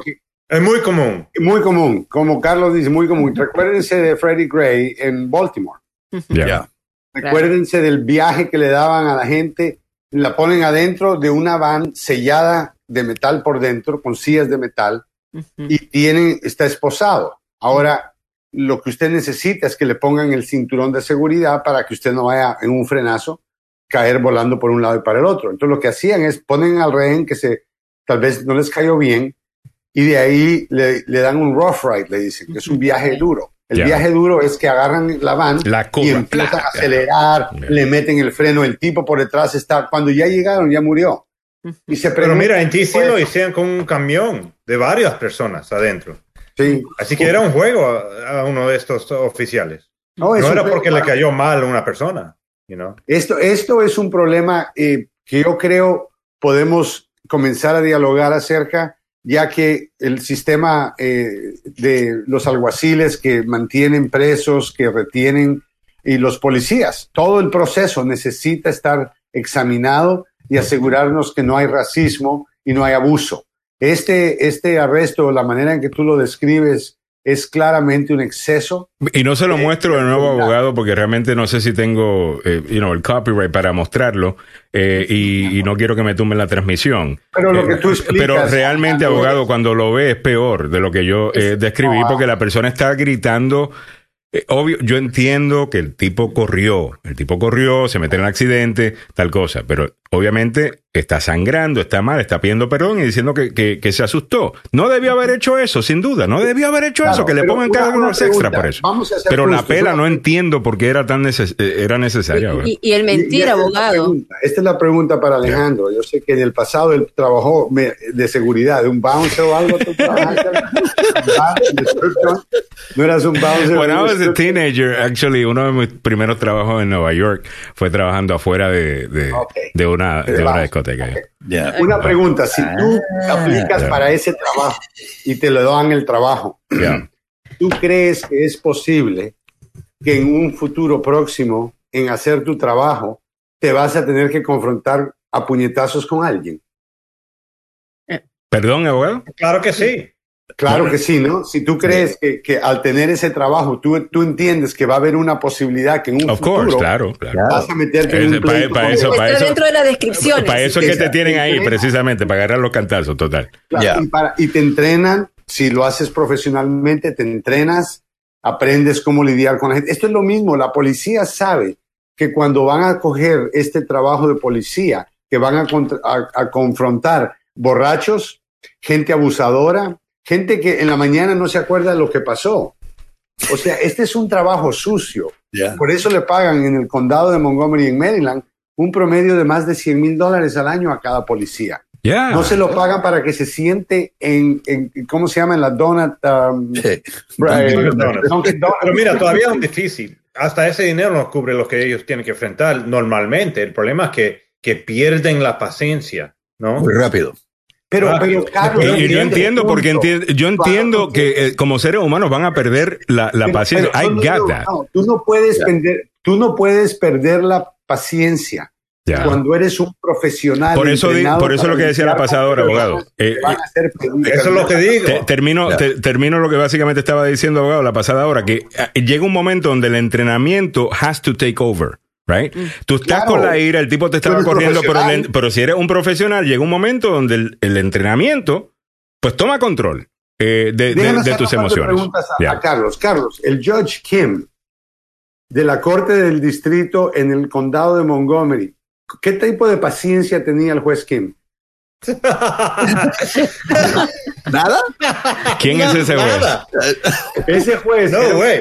Nada. Nada, este era el juez más revolucionario que, que Carlos y yo tuvimos que confrontar.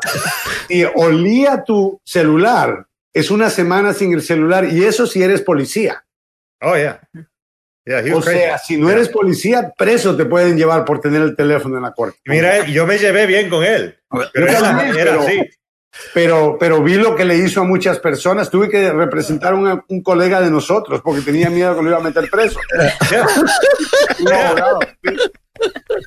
Ese era como el- eso para los que están familiarizados con el subnazi eh, de, de, de Seinfeld. Exactamente, Alejandro. So. Bueno, te- mira, te voy, a dar- te voy a dejar con esto y lo puedes chequear en el Washington Post. Él venía manejando en la, en la 270 y una mujer de un lado se le pasó o él le pasó, lo que sea, él se sintió bien ofendido. ¿ok? Nadie juez. sabía que él era el juez el que venía manejando. ¿ok? Ya. Él venía manejando. De ahí procede a enseñarle los dedos de la mano, en particular un dedo en particular que le enseñó a la señora. Ajá. El juez. El, Ya el juez. juez. Ya. Y de ahí Ya, ya, ya había problemas. Pierde control del carro, casi causa un accidente. Ya. Y cuando llega la, la muchacha del carro a su trabajo, se dan cuenta que ella era fiscal del condado de Montgomery. Anda. Cuando se dan cuenta quién era el loco que le andaba sacando el dedo y casi la mata en la carretera, era el juez, Kim, que antes era juez, ya no es juez. Mira, mira, las personas tenían tanto miedo de este juez. Yo me recuerdo caminando adelante en la corte y veo un auto que dobla y le choca a un muchacho. Un muchacho va volando. Ajá. Y yo, wow, wow, you okay? Se, se levanta corriendo. Tengo Judge Kim para llegar a la corte después de ser pegado para un auto. Oh my God. No voy a llegar tarde porque es el juez Kim. Wow. No iba a llegar tarde, Oye, búsqueme la foto de ese tipo. ¿Cómo se llama? Eh, Kim what? Eh, Judge Kim. Judge ¿El Kim. primer nombre cuál era? Pero Ah. conocía la ley, Joe. Yo me llevaba bien con él porque él sí, si tenía un argumento y estaba muy buen preparado un abogado, te daba el caso. Así que yo me llevaba Pero- Yo, bien. eh, pero, eh, Carlos y yo tenemos eso en común. We can get Para along with no- difficult people. Yo no sé por Para qué. que él no Ya. perdiera el control completamente en la corte, tú tenías que, que caminar. El teléfono lo dejo enterrado debajo del carro, lo Ya. tengo que apagar, ni siquiera sueño en llevarlo a la corte. Santo padre. Número dos, tienes que sentarte recto, mirar enfrente y no abrir la boca. Número Sí, tres. pero por lo menos uno conoce las reglas. Y todo eso, y tú tratando de mantener eso en orden. Era un terror estar enfrente de él. Ahora, sí, a veces me iba bien a mí, nos llevábamos muy, muy bien, él y yo, también otros amigos nuestros. Él era amigo con abogados que eran kind of cool, you know, pero eh, él, él era bien buena gente fuera de la corte, pero el momento en que él se ponía la bata, Se transformaba. Ah, Él, y él estaba era manejando. profesor de mi hermano y de, de mí también. Mi hermano sí. llega primero, no me avisa nada de lo que él le ha hecho, se habían discutido y todo, y me mete ahí, no me dicen nada. Así que el problema, mi problema empezó desde cuando él era profesor, no juez. Vámonos con los comentarios. Vámonos con los comentarios de la gente. Guillermo Alvarado nos dice, la policía de los Estados Unidos tiene muchísimas deficiencias, empezando por seleccionar gente con mejor nivel académico y el entrenamiento en el cuerpo y también la cultura de corrupción y encubrimiento. Estoy de acuerdo con eso. Agregando el fenómeno de racismo que tiene los Estados Unidos en su ADN. La policía debe de quitarse todo ese dinero ex se le debe quitar a la policía todo ese dinero extra que tiene para militarizarla y desviarlo a es- eh, esa inversión a las comunidades. El término defund the police es malo en términos de PR, o sea, relaciones públicas, por parte de los demócratas, pero lo que está explicando Guillermo es, es correcto. Eh, mucho de lo que significa defund the police no es eh, you know, quitarle todos los fondos a la policía, sino invertir en prevenir crimen, eh, invertir en prevenir crimen o en acabar con las situaciones que crean el, el crimen eh, versus solamente pelear en contra Yo del creo, crimen. yo creo también, Alejandro, que hay una cosa que no lo hemos hablado abiertamente todavía, y en gran parte es porque no tenemos muchos policías que están dispuestos a hablar abiertamente. Ya. Pero tenemos que hacer exámenes y chequeos de antecedentes y exámenes psiquiátricos para asegurarnos que en la policía no hayan personas eh, supremacistas blancos, personas que mantienen cierto punto de vista en contra de inmigrantes, de personas afroamericanas. Ese tipo de trabajo necesita eh, eh, desenvolverse con personas serias, profesionales y que de verdad creen en la justicia y entienden que le sirven a la comunidad, incluyendo a la comunidad criminal, que no son los jueces del caso, no son los castigadores del caso, pero que tienen tra- que tratarte amablemente, aunque tú hayas cometido un asesinato. No Y porque y para muchos, lo merece, Abogado, y para muchos no es solamente blancos, disculpe que lo interrumpa, sino que es un problema en sí de el color azul, ¿ves? Porque muchas veces, por ejemplo, en el caso de Freddie Gray, muchos de los policías que fueron eventualmente enjuiciados eran afroamericanos. Sí, yo estoy hablando de supremacista, supremacistas blancos o el supremacismo blanco, Ya. que también es algo que vemos con gente afroamericana, gente coreana, gente asiática de diferentes descendencias, Ya. que también están discriminando a gente afroamericana, porque, como tú dices, le llaman el color azul, pero yo le llamo lo mismo, es supremacismo, es pensar que tú eres mejor, Mejor que el otro, persona. totalmente. All right, Y- vámonos con este comentario de Eddie Jack que dice, el problema no es que es que se comportan como delincuentes y quieren que los traten con amabilidad. Es lo que no comparto. Sí entiendo que hay unos que abusan del poder, pero no creo los los quieren crucificar a los policías por todo. Eh, fíjate, yo no sé, Eddie, si tenemos que irnos, eh, estoy de acuerdo contigo, de que si uno se comporta bien, pues usualmente te va bien. Eh, yo, yo creo que sí. Yo no dije suave, dije profesional. Pero debe ser Profesional. profesionalmente hablando, profesional es la manera en que un juez fuera del y por eso te hablé de este juez porque este juez era completamente off, off the cuff pero Brian, trataba, a los policías como cualquier persona, todo era igual. Me iba Pero- a caer atrás a mí. a Pero ti, ¿sabes quién más trata de esa manera? Se supone que la constitución trata a todo el mundo por igual. Eh, yo estoy de acuerdo eso con que me eso. gustó, porque me- Yeah. por eso que me llevé bien con él. la mayoría de jueces se tranquilizan No tenemos una super ciudadanía. Ya. you know, no. Y hay jueces que cuando hacen su trabajo saben que su temperamento judicial es clave. Y qué es temperamento judicial temperamento judicial es cuando un juez no pierde el control aunque hayan dos locos uno representado por Salvado y el otro representado por Maluf pegando de gritos en una corte, el juez tiene que mantenerse tranquilo. Y eso es lo que creo que deberíamos de exigir de la policía. Muy bien. Bueno, el, el- el- el juez al cual ustedes se refieren, eh, caballeros, eh, se llama Brian King. ok. Cono- Conocí los círculos legales de Rockwell por uh, ser muy duro. A él se, le pu- se le aplicó una multa de 510 dólares por haber hecho lo que hizo eh, hace eh, el 18 de octubre, cuando le mostró el dedo a una muchacha. Allegedly, allegedly. Allegedly. Eh, dice, óyeme, Evelyn Flores dice, muchos padres le están fajando a sus hijos. Pobres niños, actúan todo lo que viven y ven. Hay que ser mejor ejemplo para nuestros hijos. Eh, Nancy Onassis dice, chisme, ¿sabían que Salma Hayek, de 54 años eh, de edad, estuvo contagiada del virus COVID, estuvo al hilo de la muerte, le dio en 2020, su casa estuvo, eh, ella estuvo en su casa en cuarentena por siete semanas, ella tiene una hija de 13 años ah, de edad, qué, qué- qué triste por Salma Hayek, una de mis favoritas sin duda. Eh, Cuchito Pica Pica y Juan Pablo Cruz le están dando fuerte a Samuel eh, por la noticia de Nayib Bukele. Eh, corrección, Samuel, la lista fue hecha por Norma Torres, la idiota demócrata de California que quiere fregar a Bukele sin pruebas. Cuchito Pica Pica, dice Samuel repitiendo fakes de los chayoteros de El Salvador. Ah, No, no, yo, estoy, yo, estoy, eh, yo di a conocer el- la información que vino desde el Departamento de Estado. Ya. ¿Ok? O sea, la que El la que filtró la información con- primero fue ella, ¿no? La, la senadora, pero la información en sí venía del Departamento de Estado. Sí, cómo no, cómo no, Ok. lo cómo no. Así que. Eh, y Juan Pablo una- Cruz añade, Bukele ha dicho, claro, no trabaja para los Estados Unidos ni para Venezuela, trabaja para el pueblo salvadoreño. Ahora, ¿no te da, me hace sospechar a mí, me hace sospechar a mí que esto es eh, una campaña eh, aquí, porque ahora veo cómo está conectada una cosa con la otra. Me estás diciendo que hay un nuevo acuerdo con China, que ahora Ya. ya se, va a ser oficial. Y, Claro. mi- y 500 días antes, millones. y días antes de que se anuncie esto, el Departamento de Estado estadounidense sale con esta lista. Ahora, yo no tengo la menor idea si una cosa está conectada con la otra, pero sé suficiente de política eh, para saber que nada pasa por coincidencia.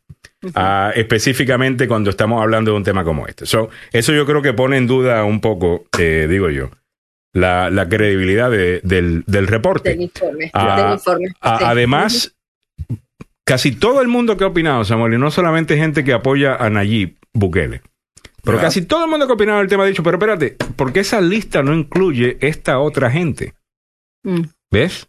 Entonces, you know, entiendo por qué alguna gente piensa que esto es un ataque por parte de la administración a un presidente eh, de un país que, número uno, no está dejando que hagan con él lo que les dé la gana y que, segundo, está entablando una mejor relación ah, con China, ah, Con China, que, que- sí. que con los Estados Unidos. ¿Qué es. Dame- a mí, a mí lo, que, lo que me llama la atención es que durante siglos El Salvador ha sido un país que ha colaborado con Mm. Estados Unidos. Nunca le había dado de espalda. Hasta soldados mandaron a Irak. Sí. Imagínate. Ya. O sea, siempre Sí. había una buena colaboración. Es que hubo sinvergüenza siempre hay en, en todas las regiones, en todos los países. Y, y- y para hacer un poquito más claro lo que dijo el Departamento de Estado, nombró a algunos funcionarios. eh, una, de, una de ellas es una funcionaria del presidente Bukele, pero yo no sé hasta dónde, porque no aparece nadie, y eh, eh, ahí sí eh, hago mea culpa, no aparece nadie del el partido Arena. Y, y ahí hay también hay varias, eh, varias cicatrices del partido Arena que todavía están sangrando. Así que. eh, Ya, pero simplemente me, me, me, me parece pero interesante. con China, que es, eh, la eh, con. China, que es un competidor nuestro Ya. de- del continente americano y que donde llega reparte plata, eh, Sí. eso no se da gratis. Después te van a bueno, ahora- Después te van a decir, bueno, yo colaboré con usted, ahora écheme una mano. Es ahí donde me preocupa esto. Bueno, 8.30 minutos de la mañana, otras opiniones que estamos escuchando por acá. Evelyn Flores dice mi humilde opinión, creo que tanto show con Trump, que es tanto show con Trump, el hijo es un criminal con todas las palabras, eh, con todo el significado de la palabra, me imagino. La realidad es que nunca irá a la cárcel. ¿Qué más con, los seis, con lo del 6 de enero? Mira, nada... Nada ha sucedido con eso, es cierto. Es como que el hombre es el, el real Teflon Don. Eh, dice por acá Nancy Onassis, les cuento que hoy es el Día del Borracho Internacional. ¡Qué bien! En Bolo News, ah, les cuento que hoy es el Día del Borracho Internacional. que se hace? ¿Se felicita o se celebra? Yo digo que se celebra y uno se une al grupo, fíjate. Ah, no sé. De- de- de- eh, del borracho no creo. ¿ah? Chorilán Cojute City dice, solo un ignorante defiende a Bukele. Cuando él criticaba la relación con China, él hace un acuerdo con China. Antonia Peña, yo no defiendo a ningún político ni para bien ni para mal, porque eres inteligente. Chorilán Cojute City dice 500 millones sin reembolso. China hará todo, llevará su mano de obra, no pagarán impuestos a los chinos Ajá. que trabajan eh, que trabajen en El Salvador. Muy bien, son las 8.31 minutos de la mañana. Estamos llegando a ti gracias al abogado Joseph Maluf, la demanda más rápida del oeste. Se ha sido víctima de un accidente de auto en el trabajo o negligencia médica. Llame al abogado Joseph Maluf. Son 30 años de experiencia, un conocimiento vasto, no solamente de la ley, de los jueces, de las compañías de seguro. ¿Cuál es la estrategia de aquella compañía de seguro? De aquel abogado. Cuando conoces el territorio, cuando conoces la cancha, obviamente vas a jugar mejor. El abogado Joseph Maluf lleva 30 años en esto. Llámelo al siguiente número. 301-947-8998. 301-947-8998. El abogado Joseph Maluk con licencia para trabajar en Washington, Maryland, Virginia y dos oficinas para su servicio. Una, por supuesto, aquí en Gaithersburg, Maryland y la segunda en Fairfax, Virginia. Y a propósito, a las nueve de la mañana vamos a estar platicando con el abogado Joseph Maluk de lo que sabe. Y le cuento que en los medios de comunicación aquí en la capital dieron a conocer un accidente en un sector de esta capital donde dos personas montadas en una moto venían con la vía correcta y se atraviesa un animal justo, justo y la... Óigame, abogado, venían con Mira, una... alguien- sale alguien- por el, por el cuando- aire los dos. explicar esto. Cuando uno cruza a la izquierda, es, es mandatorio que usted ceda el paso al vehículo que viene del carril opuesto. Cuando usted cruza a la izquierda y se bloquea el carril del lado opuesto, como estos dos motocicletas, le vamos a contar qué es lo que pasa. Uy, hermano, así que ya lo sabe. El abogado Joseph Maluf, experto en accidentes, al 301-947-8998, la demanda más rápida del oeste. Disculpen, disculpen, disculpen. El abogado Joseph Maluf, también estamos llegando a ti gracias al abogado Carlos Salvado, salvadolaw.com, salvadolaw.com. No importa si ha sido acusado de un crimen, no importa si usted estuvo inflando el valor de sus propiedades. eh, No importa. aunque haya sido expresidente de los Estados defiende. Unidos, él lo defiende. Ah, claro. Es una alegación. What are you talking about? Exactamente, el abogado Carlos Salvador dice, de Trump están alegando que hizo tal cosa. Ya, entonces, de igual manera, si están alegando que usted dijo que usted hizo algo, usted tiene derecho a una defensa. Ese es el sistema en los Estados Unidos.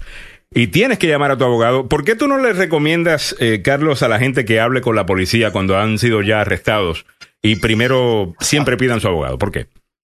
Mira, por esta razón, si ya es arrestado, ya tomaron la decisión que te van a arrestar. No hay nada que usted puede decir que va a cambiar esa decisión. Y si se están pi- pidiendo información, es para probar el caso contra usted. Así que usted solamente le está ayudando a ellos. Aunque le están, hasta cuando le dicen, mira, que, queremos escuchar su, su lado de la historia. Well, No, ¿por qué no, le no, llamaron antes de darte el, el orden de arresto? No quieren esa historia. Y muchas Quieren veces, esa evidencia. Muchas veces te mienten. Te dicen que Claro. no te van a arrestar, pero al, al final del día, de todos modos, habían planeado arrestarte. Solo quieren conseguir una confesión de ti. Ya, y mira, y esto, y hay algo más también. A veces la gente dice, pero que yo no voy a decir nada, no admiten nada. Y simplemente diciendo, ¿cuál es su número de teléfono? Ok, vamos a decir que dice 703-937-433. También, usted no sabe que tienen un montón de textos y solo no saben de cuál número de teléfono vinieron, no saben quién es dueño de ese número de teléfono y usted ya le ha dado lo que necesitan ellos a probar que usted ha mandado esos textos. Es tan simple así. Por eso que uno nunca debe de estar hablando con un oficial sin abogado. Así que ya lo sabe, hable con el abogado y usted tiene un abogado, ¿ok? Cuando te pregunten, ¿do you have a lawyer? Yes, you have a lawyer. Se llama Carlos Salvado, salvadolaw.com, salvado L-A-W.com. Llámalo al siguiente número. 301-933-1814. 301-933-1814. Salvado, salvado y salvado. Eso, 8.35 minutos de la mañana. Recuerda que siempre puedes encontrar este show más tarde con nuestro podcast. Búscalo en donde sea que tú escuches ah, podcast. Estamos en Apple Podcast, estamos en ah, Tuning ah, Podcast, Google Podcast, um, iHeartRadio. Estamos en todas las plataformas, ¿ok? Lo puedes encontrar en la agenda radio Com. Eh, parece que el tema de lo del Salvador está bueno. Eh, me dice, déjame ver, esto es eh, Chorilán, Cojute sí te dice, 500 millones sin reembolso, China hará todo, llevará su mano de obra, no pagarán impuestos a los chinos que trabajan en El Salvador. Juan Pablo Cruz dice, te guste o no, es este país, los Estados Unidos, le debe más a China que El Salvador. ¿Cuál es la diferencia, güey? Um, ese es una, ese es un abuso. Of course. eh, Eh, Juan Pablo Cruz dice, infórmate, edúcate. Eh, Easy Vega está por ahí, dice, buenos días, mi gente linda de la agenda, saludos para ti. Chorilanco Juste City dice, ¿quién tiene los eh, textos prendidos? Eh, eh, el- no soy yo. No I soy yo, yo, yo, yo ¿Quién tiene ese sonido? You hear text? la- Yeah, like Ah, right. ¿No? Maybe it's through the computer. It might be me. Oh, it might be me, it might be me, actually. Pero no, no, no he recibido nada, pero hold on. He recibido, no, no he recibido nada, eso no soy yo. Ya. Chévere. All right. Chorilanco Anca. Juste sí te dice, me saqué una muela ayer, me hacía tanto dolor, pero ya está fuera, así como mi muela saldrá del Salvador el dictador, porque todo lo que no sirve y es incómodo sale. Eh, Wow. Cuchito pica pica, Comparación con el diente. Eh, solo una mollera sumida piensa como vos. Ok, ya, ya, ya estamos con los Ok, insultos. ya. Ok, Milenka ya, ya. Hanna, eh, creo que es la primera vez que, que opina en el show. Bienvenida, Milenka. Dice, en mi opinión, de el presidente Bukele vendió su alma al diablo al hacer acuerdos con China. Como ejemplo, un botón en Bolivia durante el gobierno de Evo Morales. un- en Bolivia, Evo durante el gobierno de Evo Morales, hizo los mismos acuerdos y vean cómo está la situación económica y sobre todo eh, del medio ambiente. Eh, Cecilia Ames Rojas dice, me tienen loca mirando mi teléfono, ¿sí o no? Eh, Juan Pablo Cruz, este, ok, de Cojute, Sí. ni no le gusta a Bukele que arme un partido político y compita contra nuevas ideas y trae algo mejor que él adelante, pero lo dudo. Evelyn, a ver, Evelyn Flores dice, los dimes y diretes han comenzado. Tin, tin, tin, tin, tin. Ah, David Cuadrón, uno para Alejandro Negrón, porque dice que el abogado Maluf es el abogado más rápido del oeste. El DMV está ubicado en el este o él trabaja para California. Eh, bueno, David, eh, muy buena pregunta y, y gracias. eh, muy, muy buena pregunta y, y permíteme aclarar. Ah, obviamente la frase es la, la pistola más rápida del oeste por lo del viejo oeste, ¿no? Entonces por eso ponemos la música. Pero tienes toda la razón. Eh, es del este, eh, el abogado, específicamente del medio Atlántico. Ah, totalmente. Muchas gracias, eh, David. All right, vamos a continuar con el programa. Tenemos otras cosas que comentar, abogado. Le pregunto sobre esta ley eh, en Texas que ahora va a limitar el aborto eh, hasta seis semanas. So, una persona tiene seis semanas para, para abortar y O sea, hay muy pocas no restricciones. y, y después de eso no puedes. Y mucha gente está diciendo, pero espérate, hay gente que ni siquiera sabe que está en embarazo a las seis semanas. Claro. Absolutamente. Alejandro, esto es algo que vamos a ver en los siguientes días. Son diferentes legisladores en diferentes estados conservadores poniendo en reto la validez de Roe en contra de Wade, en donde una mujer tiene hasta aproximadamente 23 a 24 semanas de embarazo para Wow. poder tener un aborto.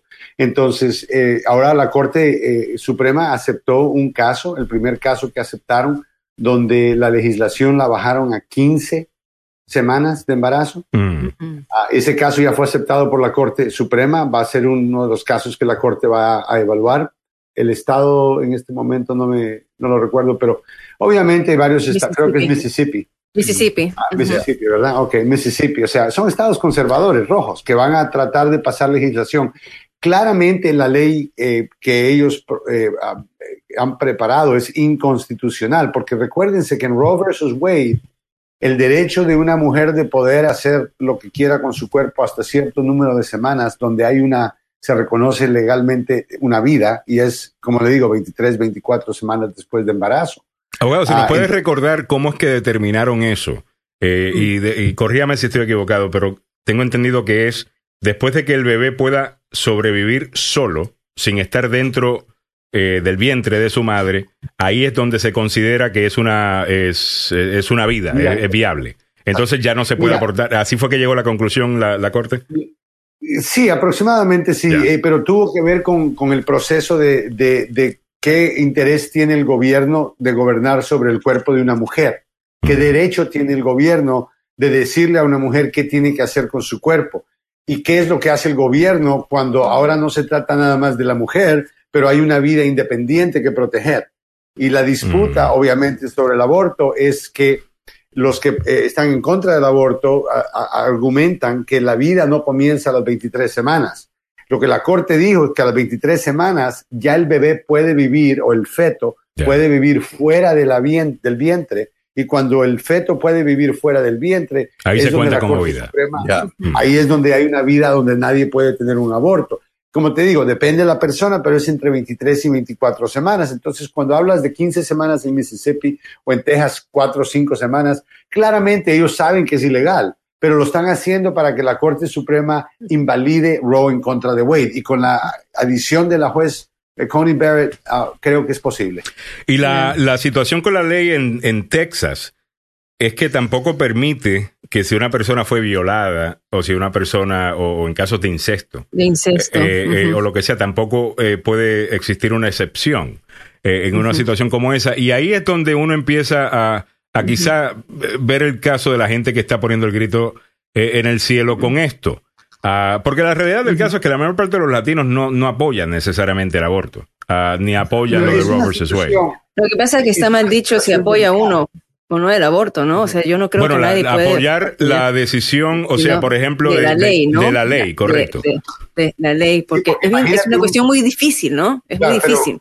sabemos y la gente sabe de que estas posiciones de que si tu padre te, te deja embarazada o tu tío o tu padrastro o tu tío, o un, perdón, un hermano, primo, lo que sea, que en esos casos donde tal vez la víctima no reporta el embarazo hasta que pasaron ya más de cinco semanas, que es corto, o 15 semanas. Yo creo que es una manera de buscar compromiso y decir, ok, nosotros queremos que el aborto sea ilegal, aunque sea incesto, aunque sea violación, pero si ustedes están de acuerdo, podemos llegar a un acuerdo, negociar algo. Y de ustedes lo que hacen es que los- lo que es el derecho al aborto continúa para personas víctimas de violencia, de violación Mm. o de incesto, y así a ellos se miran como lo que llegamos a un acuerdo. Y lo que están haciendo es, porque invalidé el concepto de que no van a, van a forzar a una mujer a tener el bebé de su padre, viol- de un violador. Claro, esto es, esto es en Texas, ¿no? Es, es- Es- en- sí, pero- no, no, en Mississippi es que, que, que estaban... eh, Pero el con- No, no, pero en, en Texas también, en Texas también y desde las seis semanas. Ahora, la pregunta es, obviamente el caso de, de- de incesto y violación no es la mayoría. Eh, Es el ejemplo que siempre Claro. eh, utilizan, pero la realidad del caso es que no es la mayor parte de, la- de los abortos es supuesto, necesariamente por eso, ¿no? Ah, interesante tema, definitivamente, siempre interesante escuchar la opinión del público. Déjame leer algunos comentarios por acá. Evelyn Flores nos dice, mujeres, por favor, si usted está teniendo relaciones sexuales sin protección, ¿qué creen? ¿El premio será una lavadora? Es una irresponsabilidad. Si usted es sexualmente activa, protéjase. Hay tantas maneras hoy en día. Es un crimen y punto. Es una vida. José Danilo... No, y la verdad que hay otras enfermedades que también, no solamente el embarazo no, no planeado, pero enfermedades. Así que Totalmente. creo que es, ya estamos Sí. al Sí, Y, y no hay un argumento, abogado, incluso, de que precisamente porque tenemos más tecnología en el día de hoy y más maneras de evitar un embarazo ah, que, no se quiere, que, que realmente es cosa de la responsabilidad de la persona. Tiro el tema Y lo- eh, para que Y la lo que se ha opine. visto es eso, ¿ah? Lo que se ha visto es, hay una tendencia, pues, sobre todo de eh, abortos en, en, y embarazos en adolescentes, que las latinas estaban en, hace como una década, iban cuesta arriba en cuanto a embarazos, embarazos adolescentes, y es porque las latinas no estaban abortando como abortaban en otros grupos étnicos, pero estaban teniendo el bebé, pero al mismo tiempo, ahora las campañas es eh, prevención, o sea, prevenir tener un embarazo no deseado, ¿no? Y eso y no diciéndole a la gente que Ha- simplemente se abstenga al sexo,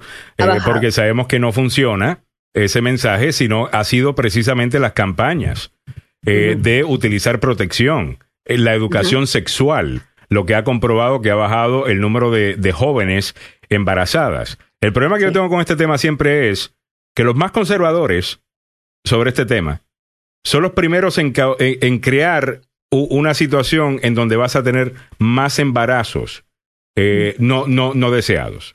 Por ejemplo, se oponían a la educación sexual de las escuelas. Y eso lo único que hacía, niños que no saben cómo funciona todo, quedaban, que, quedaban en embarazo. Dijeron, no, si le enseñas de condones, si le enseñas sobre sexo, lo único que van a hacer es pensar en sexo. Créame que yo no necesito una lección de sexo cuando tenía 12, 13 años para estar pensando en sexo todo el día. Eso es lo que uno hace. Eh, a esa edad, vamos a reconocer que ese es el caso, vamos a educar a la gente de cómo es que funciona. Y lo único que hemos visto es que los casos vienen bajando año tras año, igual que de igual manera que vienen bajando los casos de, de aborto. José Danilo Martínez, entonces si alguien mata a una mujer embarazada antes de ese tiempo, ¿será juzgado por una vida o dos vidas? Pues, Interesante depende, pregunta, abogado, porque ya.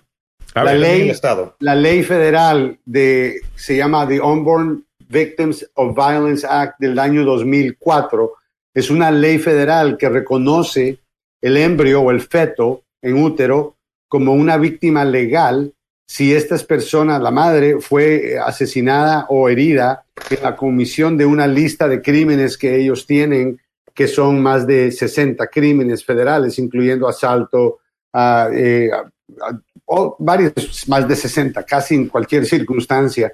Si la- los que mueren son dos ahora, bajo esa ley, eh, la persona confrontaría cargos por las dos vidas.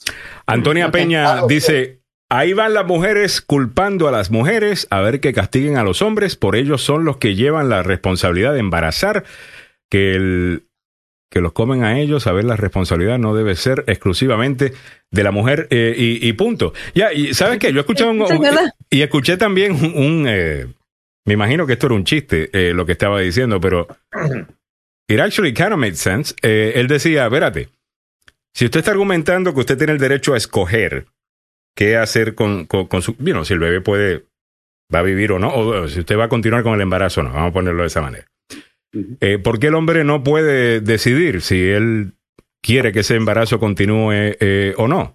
Porque Y no si- es el cuerpo de él. Y si no quiere, entonces que no sea responsable necesariamente de, de pagar child support. Me parece medio tonto la Mira. pregunta, pero alguna gente lo vi que inmediatamente decía, "Ah, that's right, yo también quiero eh, Mira, eh, yo creo poder que escoger". debería, debería de haber una ley, honestamente, una serie de leyes, uh, un capítulo de leyes sobre qué hacer con embarazos jóvenes de una muchacha que tal vez su religión o sus creencias o por razones personales quiere tener el bebé Ya. y ahora, ahora lo tiene que tener sola, no tiene ayuda del padre, tiene que encontrar al padre, demandarlo, ir a la corte, comprobar que es él para que te pague 200 pesos. O sea, creo que debería de haber una ley de, de- de manutención mandatoria a cualquier persona que deje embarazada a una mujer y la mujer tiene el Ujú. bebé, porque eso Así es, es.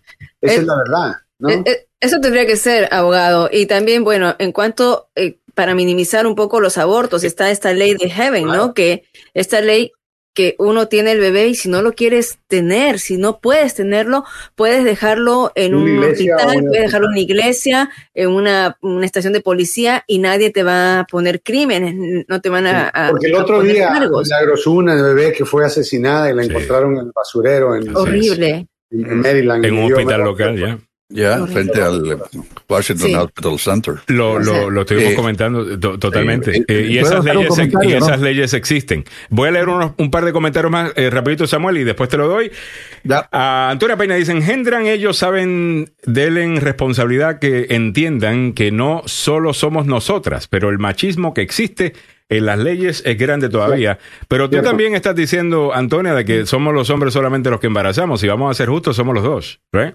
Eh, porque Ya. yo necesito una mujer para poder embarazarla. Sí, pero Ah. a la hora de, de quedar embarazada, solo es la mujer la que se quedó con el problema y con, lidiando con el asunto. Y esa es la parte que no, es, no hay Pero no necesariamente, no, no necesariamente. Eh, hay, hay maneras de que usted ir a corte. Bueno, el abogado Carlos Salvador le puede ayudar a hacer un cambio en la manutención eh, de niños o lo que Es- sea. Lo que pasa es que la prevención tiene que estar, tiene que estar ah, en responsabilidad de los dos. O sea, el prevenir embarazos no deseados, el cuidarse es de los dos. ¿Por qué la mujer tiene que ponerse los anticonceptivos y toda la situación? ¿Por qué el hombre no es más responsable y también puede prevenir o que se haga una vasectomía? Un hombre, es, es, es un tabú para un hombre hacerse la vasectomía y ahí tienes mujeres ligándose las trompas para no, te- no quedar embarazadas, las mujeres sufriendo un montón de estragos y el hombre, bien, gracias, ¿no? Eh, A ver, o sea, prevenir. Adelante, eh, Samuel. La cuestión de prevenir.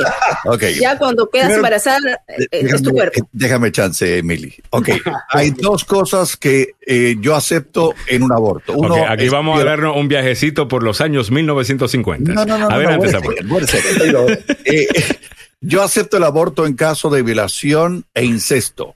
El resto, damas y caballeros, hay dos cosas que usted puede hacer. Primero, el aborto no es una pastilla eh, anticonceptiva.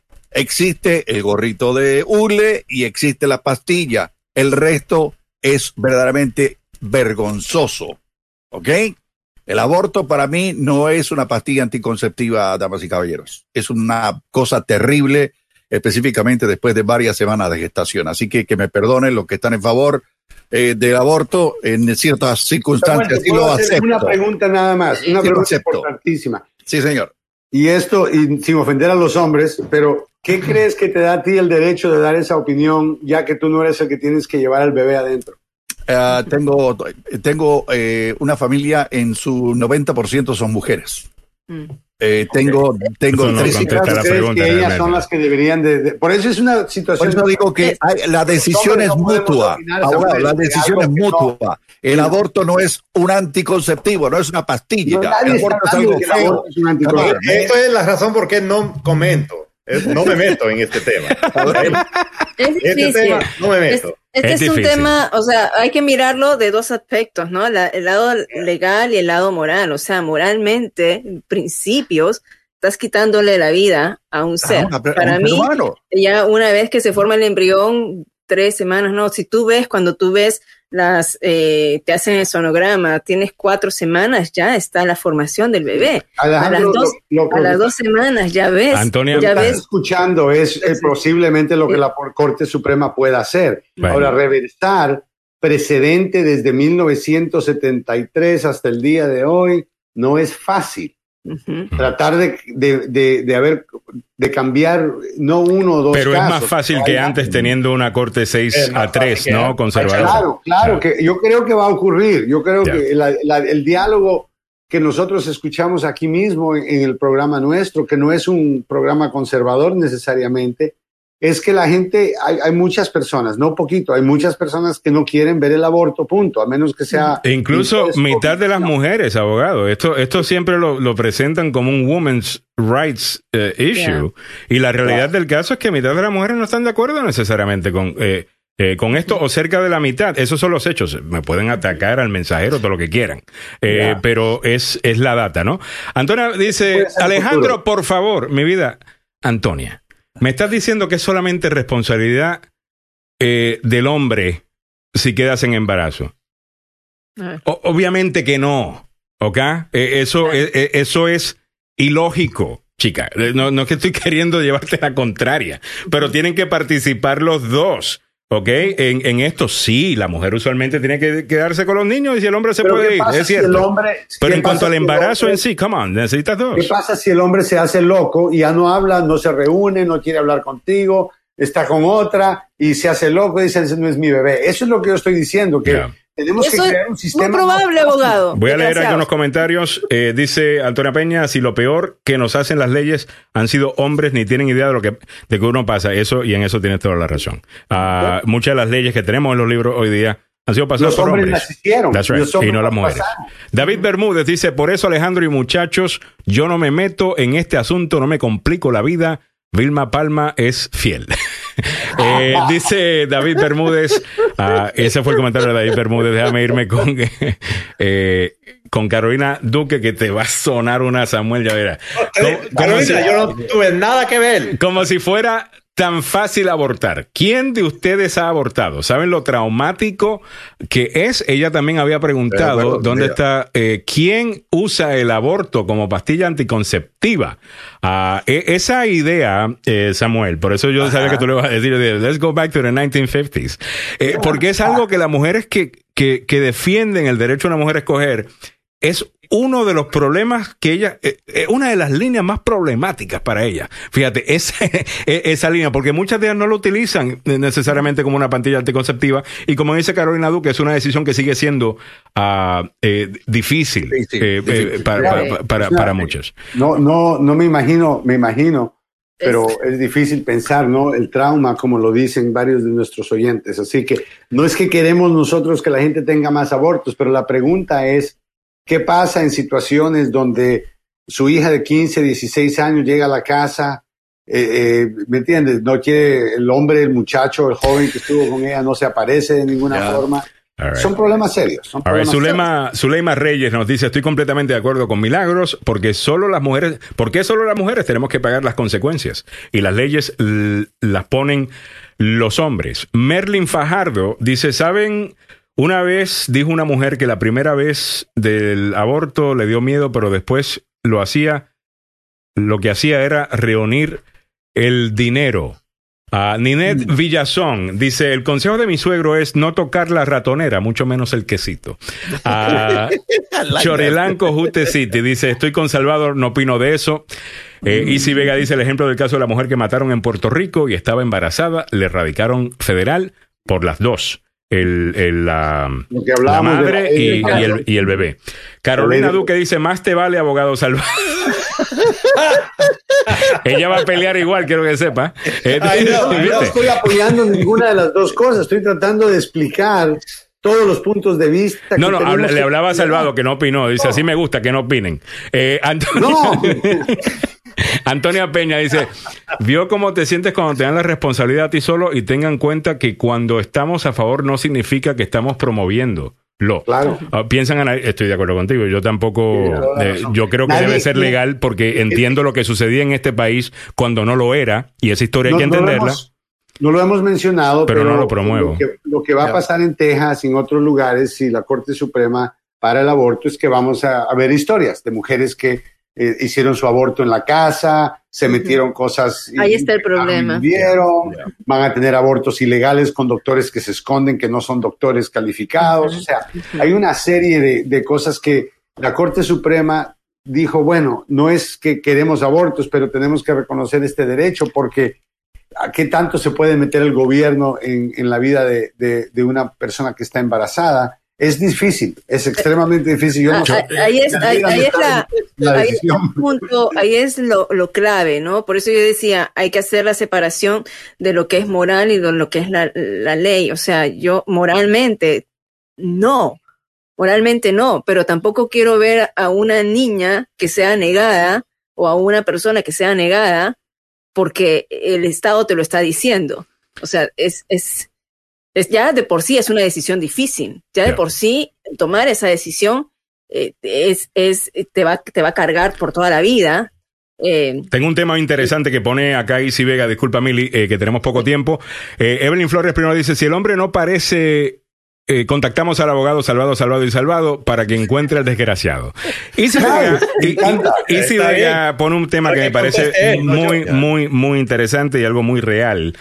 Algo que la tecnología nos va a permitir incluso, y es el miedo que tiene mucha gente, de que vamos a tener ahora designer babies, ¿ok? En donde tú puedes diseñar a tu bebé con cierta, jugando con eh, su ADN, pues aquí está el otro lado de la moneda, que sería la pregunta que hace Isi Vega. ¿Qué opinan del tema de cuando le identifican defectos al feto y alguien toma la decisión de abortar porque el, el- el feto pues tiene problemas, podría, qué sé yo, eh, na- nacer con, con otros problemas? ¿Está justificado ahí? ¿Debe haber una excepción para ese tipo de casos? ¿Qué opinan de eso? Oh, absolutamente. Hay enfermedades que eh, se pueden detectar hoy en día que van a indicar que el bebé probablemente nunca va a tener conciencia, nunca va a hablar, nunca va a ver. O sea, estamos hablando no de que hay una posibilidad de que su bebé tal vez sea, vaya a tener una enfermedad psicológica, psiquiátrica, lo que sea. No, estamos hablando de, una deformidad significante. Personas que tal vez vi- viven, o bebés que viven un año, seis meses, tres meses, tres años y probablemente vivirían en sufrimiento. En esos casos, eh, no es fuera de lo común que terminen el embarazo. Para eso hacen estos exámenes eh, durante el embarazo, para asegurarse de, que ¿verdad? El, embarazo esté bien. También tenemos que proteger la- la salud de la madre. No podemos olvidarnos que cuando hay embarazos complicados, donde la continuación del embarazo podría causarle la muerte a la madre, eh, muchos eh, en esa situación que muy fieles a Dios y a la Biblia um, no, no van a querer estar en esa situación, pero le puede pasar a una familia religiosa cristiana y, y puede morir la madre. Muy bien, son las nueve y un minuto en la mañana. Eh, Gretel Liliana Ortega dice, creo que el aborto no debe existir. Dios envía esos angelitos para algo. Mario Garay dice, pregúntale a Samuel si lo violaron, cargaría con esa pranza. Que si te vio. Está loco. Wow, qué, qué- qué horrible la imagen que acabo de tener. Dice verdad, adiós hasta mañana, señores, muchas gracias. Y HR Villatoro dice fuente de información Norma Torres. Ah, están hablando del tema de lo de, de lo de Bukele. Bueno, tenemos que ir a las nueve y un minuto. Viene por ahí el abogado Joseph Maluf con su programa Conociendo sus derechos a continuación con don Samuel Galvez. ¿De qué van a estar hablando? Eh, accidentes. Hay uno que eh, salió en todos los medios de comunicación y, y voy a tratar de ubicarlo y verlo, eh, Alejandro, para ver si lo, lo ponemos, porque eh, te va a, eh, a preocupar. preocupar También vamos a hablar, ah, Samuel, no se te olvide de los carros que se están robando en Maryland Oh, y ahora ha sido un problema grandísimo. Así que podemos explicar hoy qué puede hacer usted en caso de que le roben el carro. Y vamos a hablar del seguro también. Quiero explicarle a la gente, a aquellos que no entienden, qué pasa si le roban el carro. Y, y tú sabes que mucha gente deja el carro en el parqueo y llega y el carro ya no está ahí. ¿Qué hace? Vamos a explicar. All right, perfecto. Mantenga la sintonía. Muchísimas gracias a todos por los comentarios eh, y gracias por el debate. Es parte de lo que hace el show, el show. Así que muchas gracias por eso. Bueno, hasta mañana. Muchas gracias, Mili. Y regresamos mañana a las 7 de la mañana. Don Samuel Galvez y el abogado Joseph Maluf quedan con ustedes. Hasta mañana.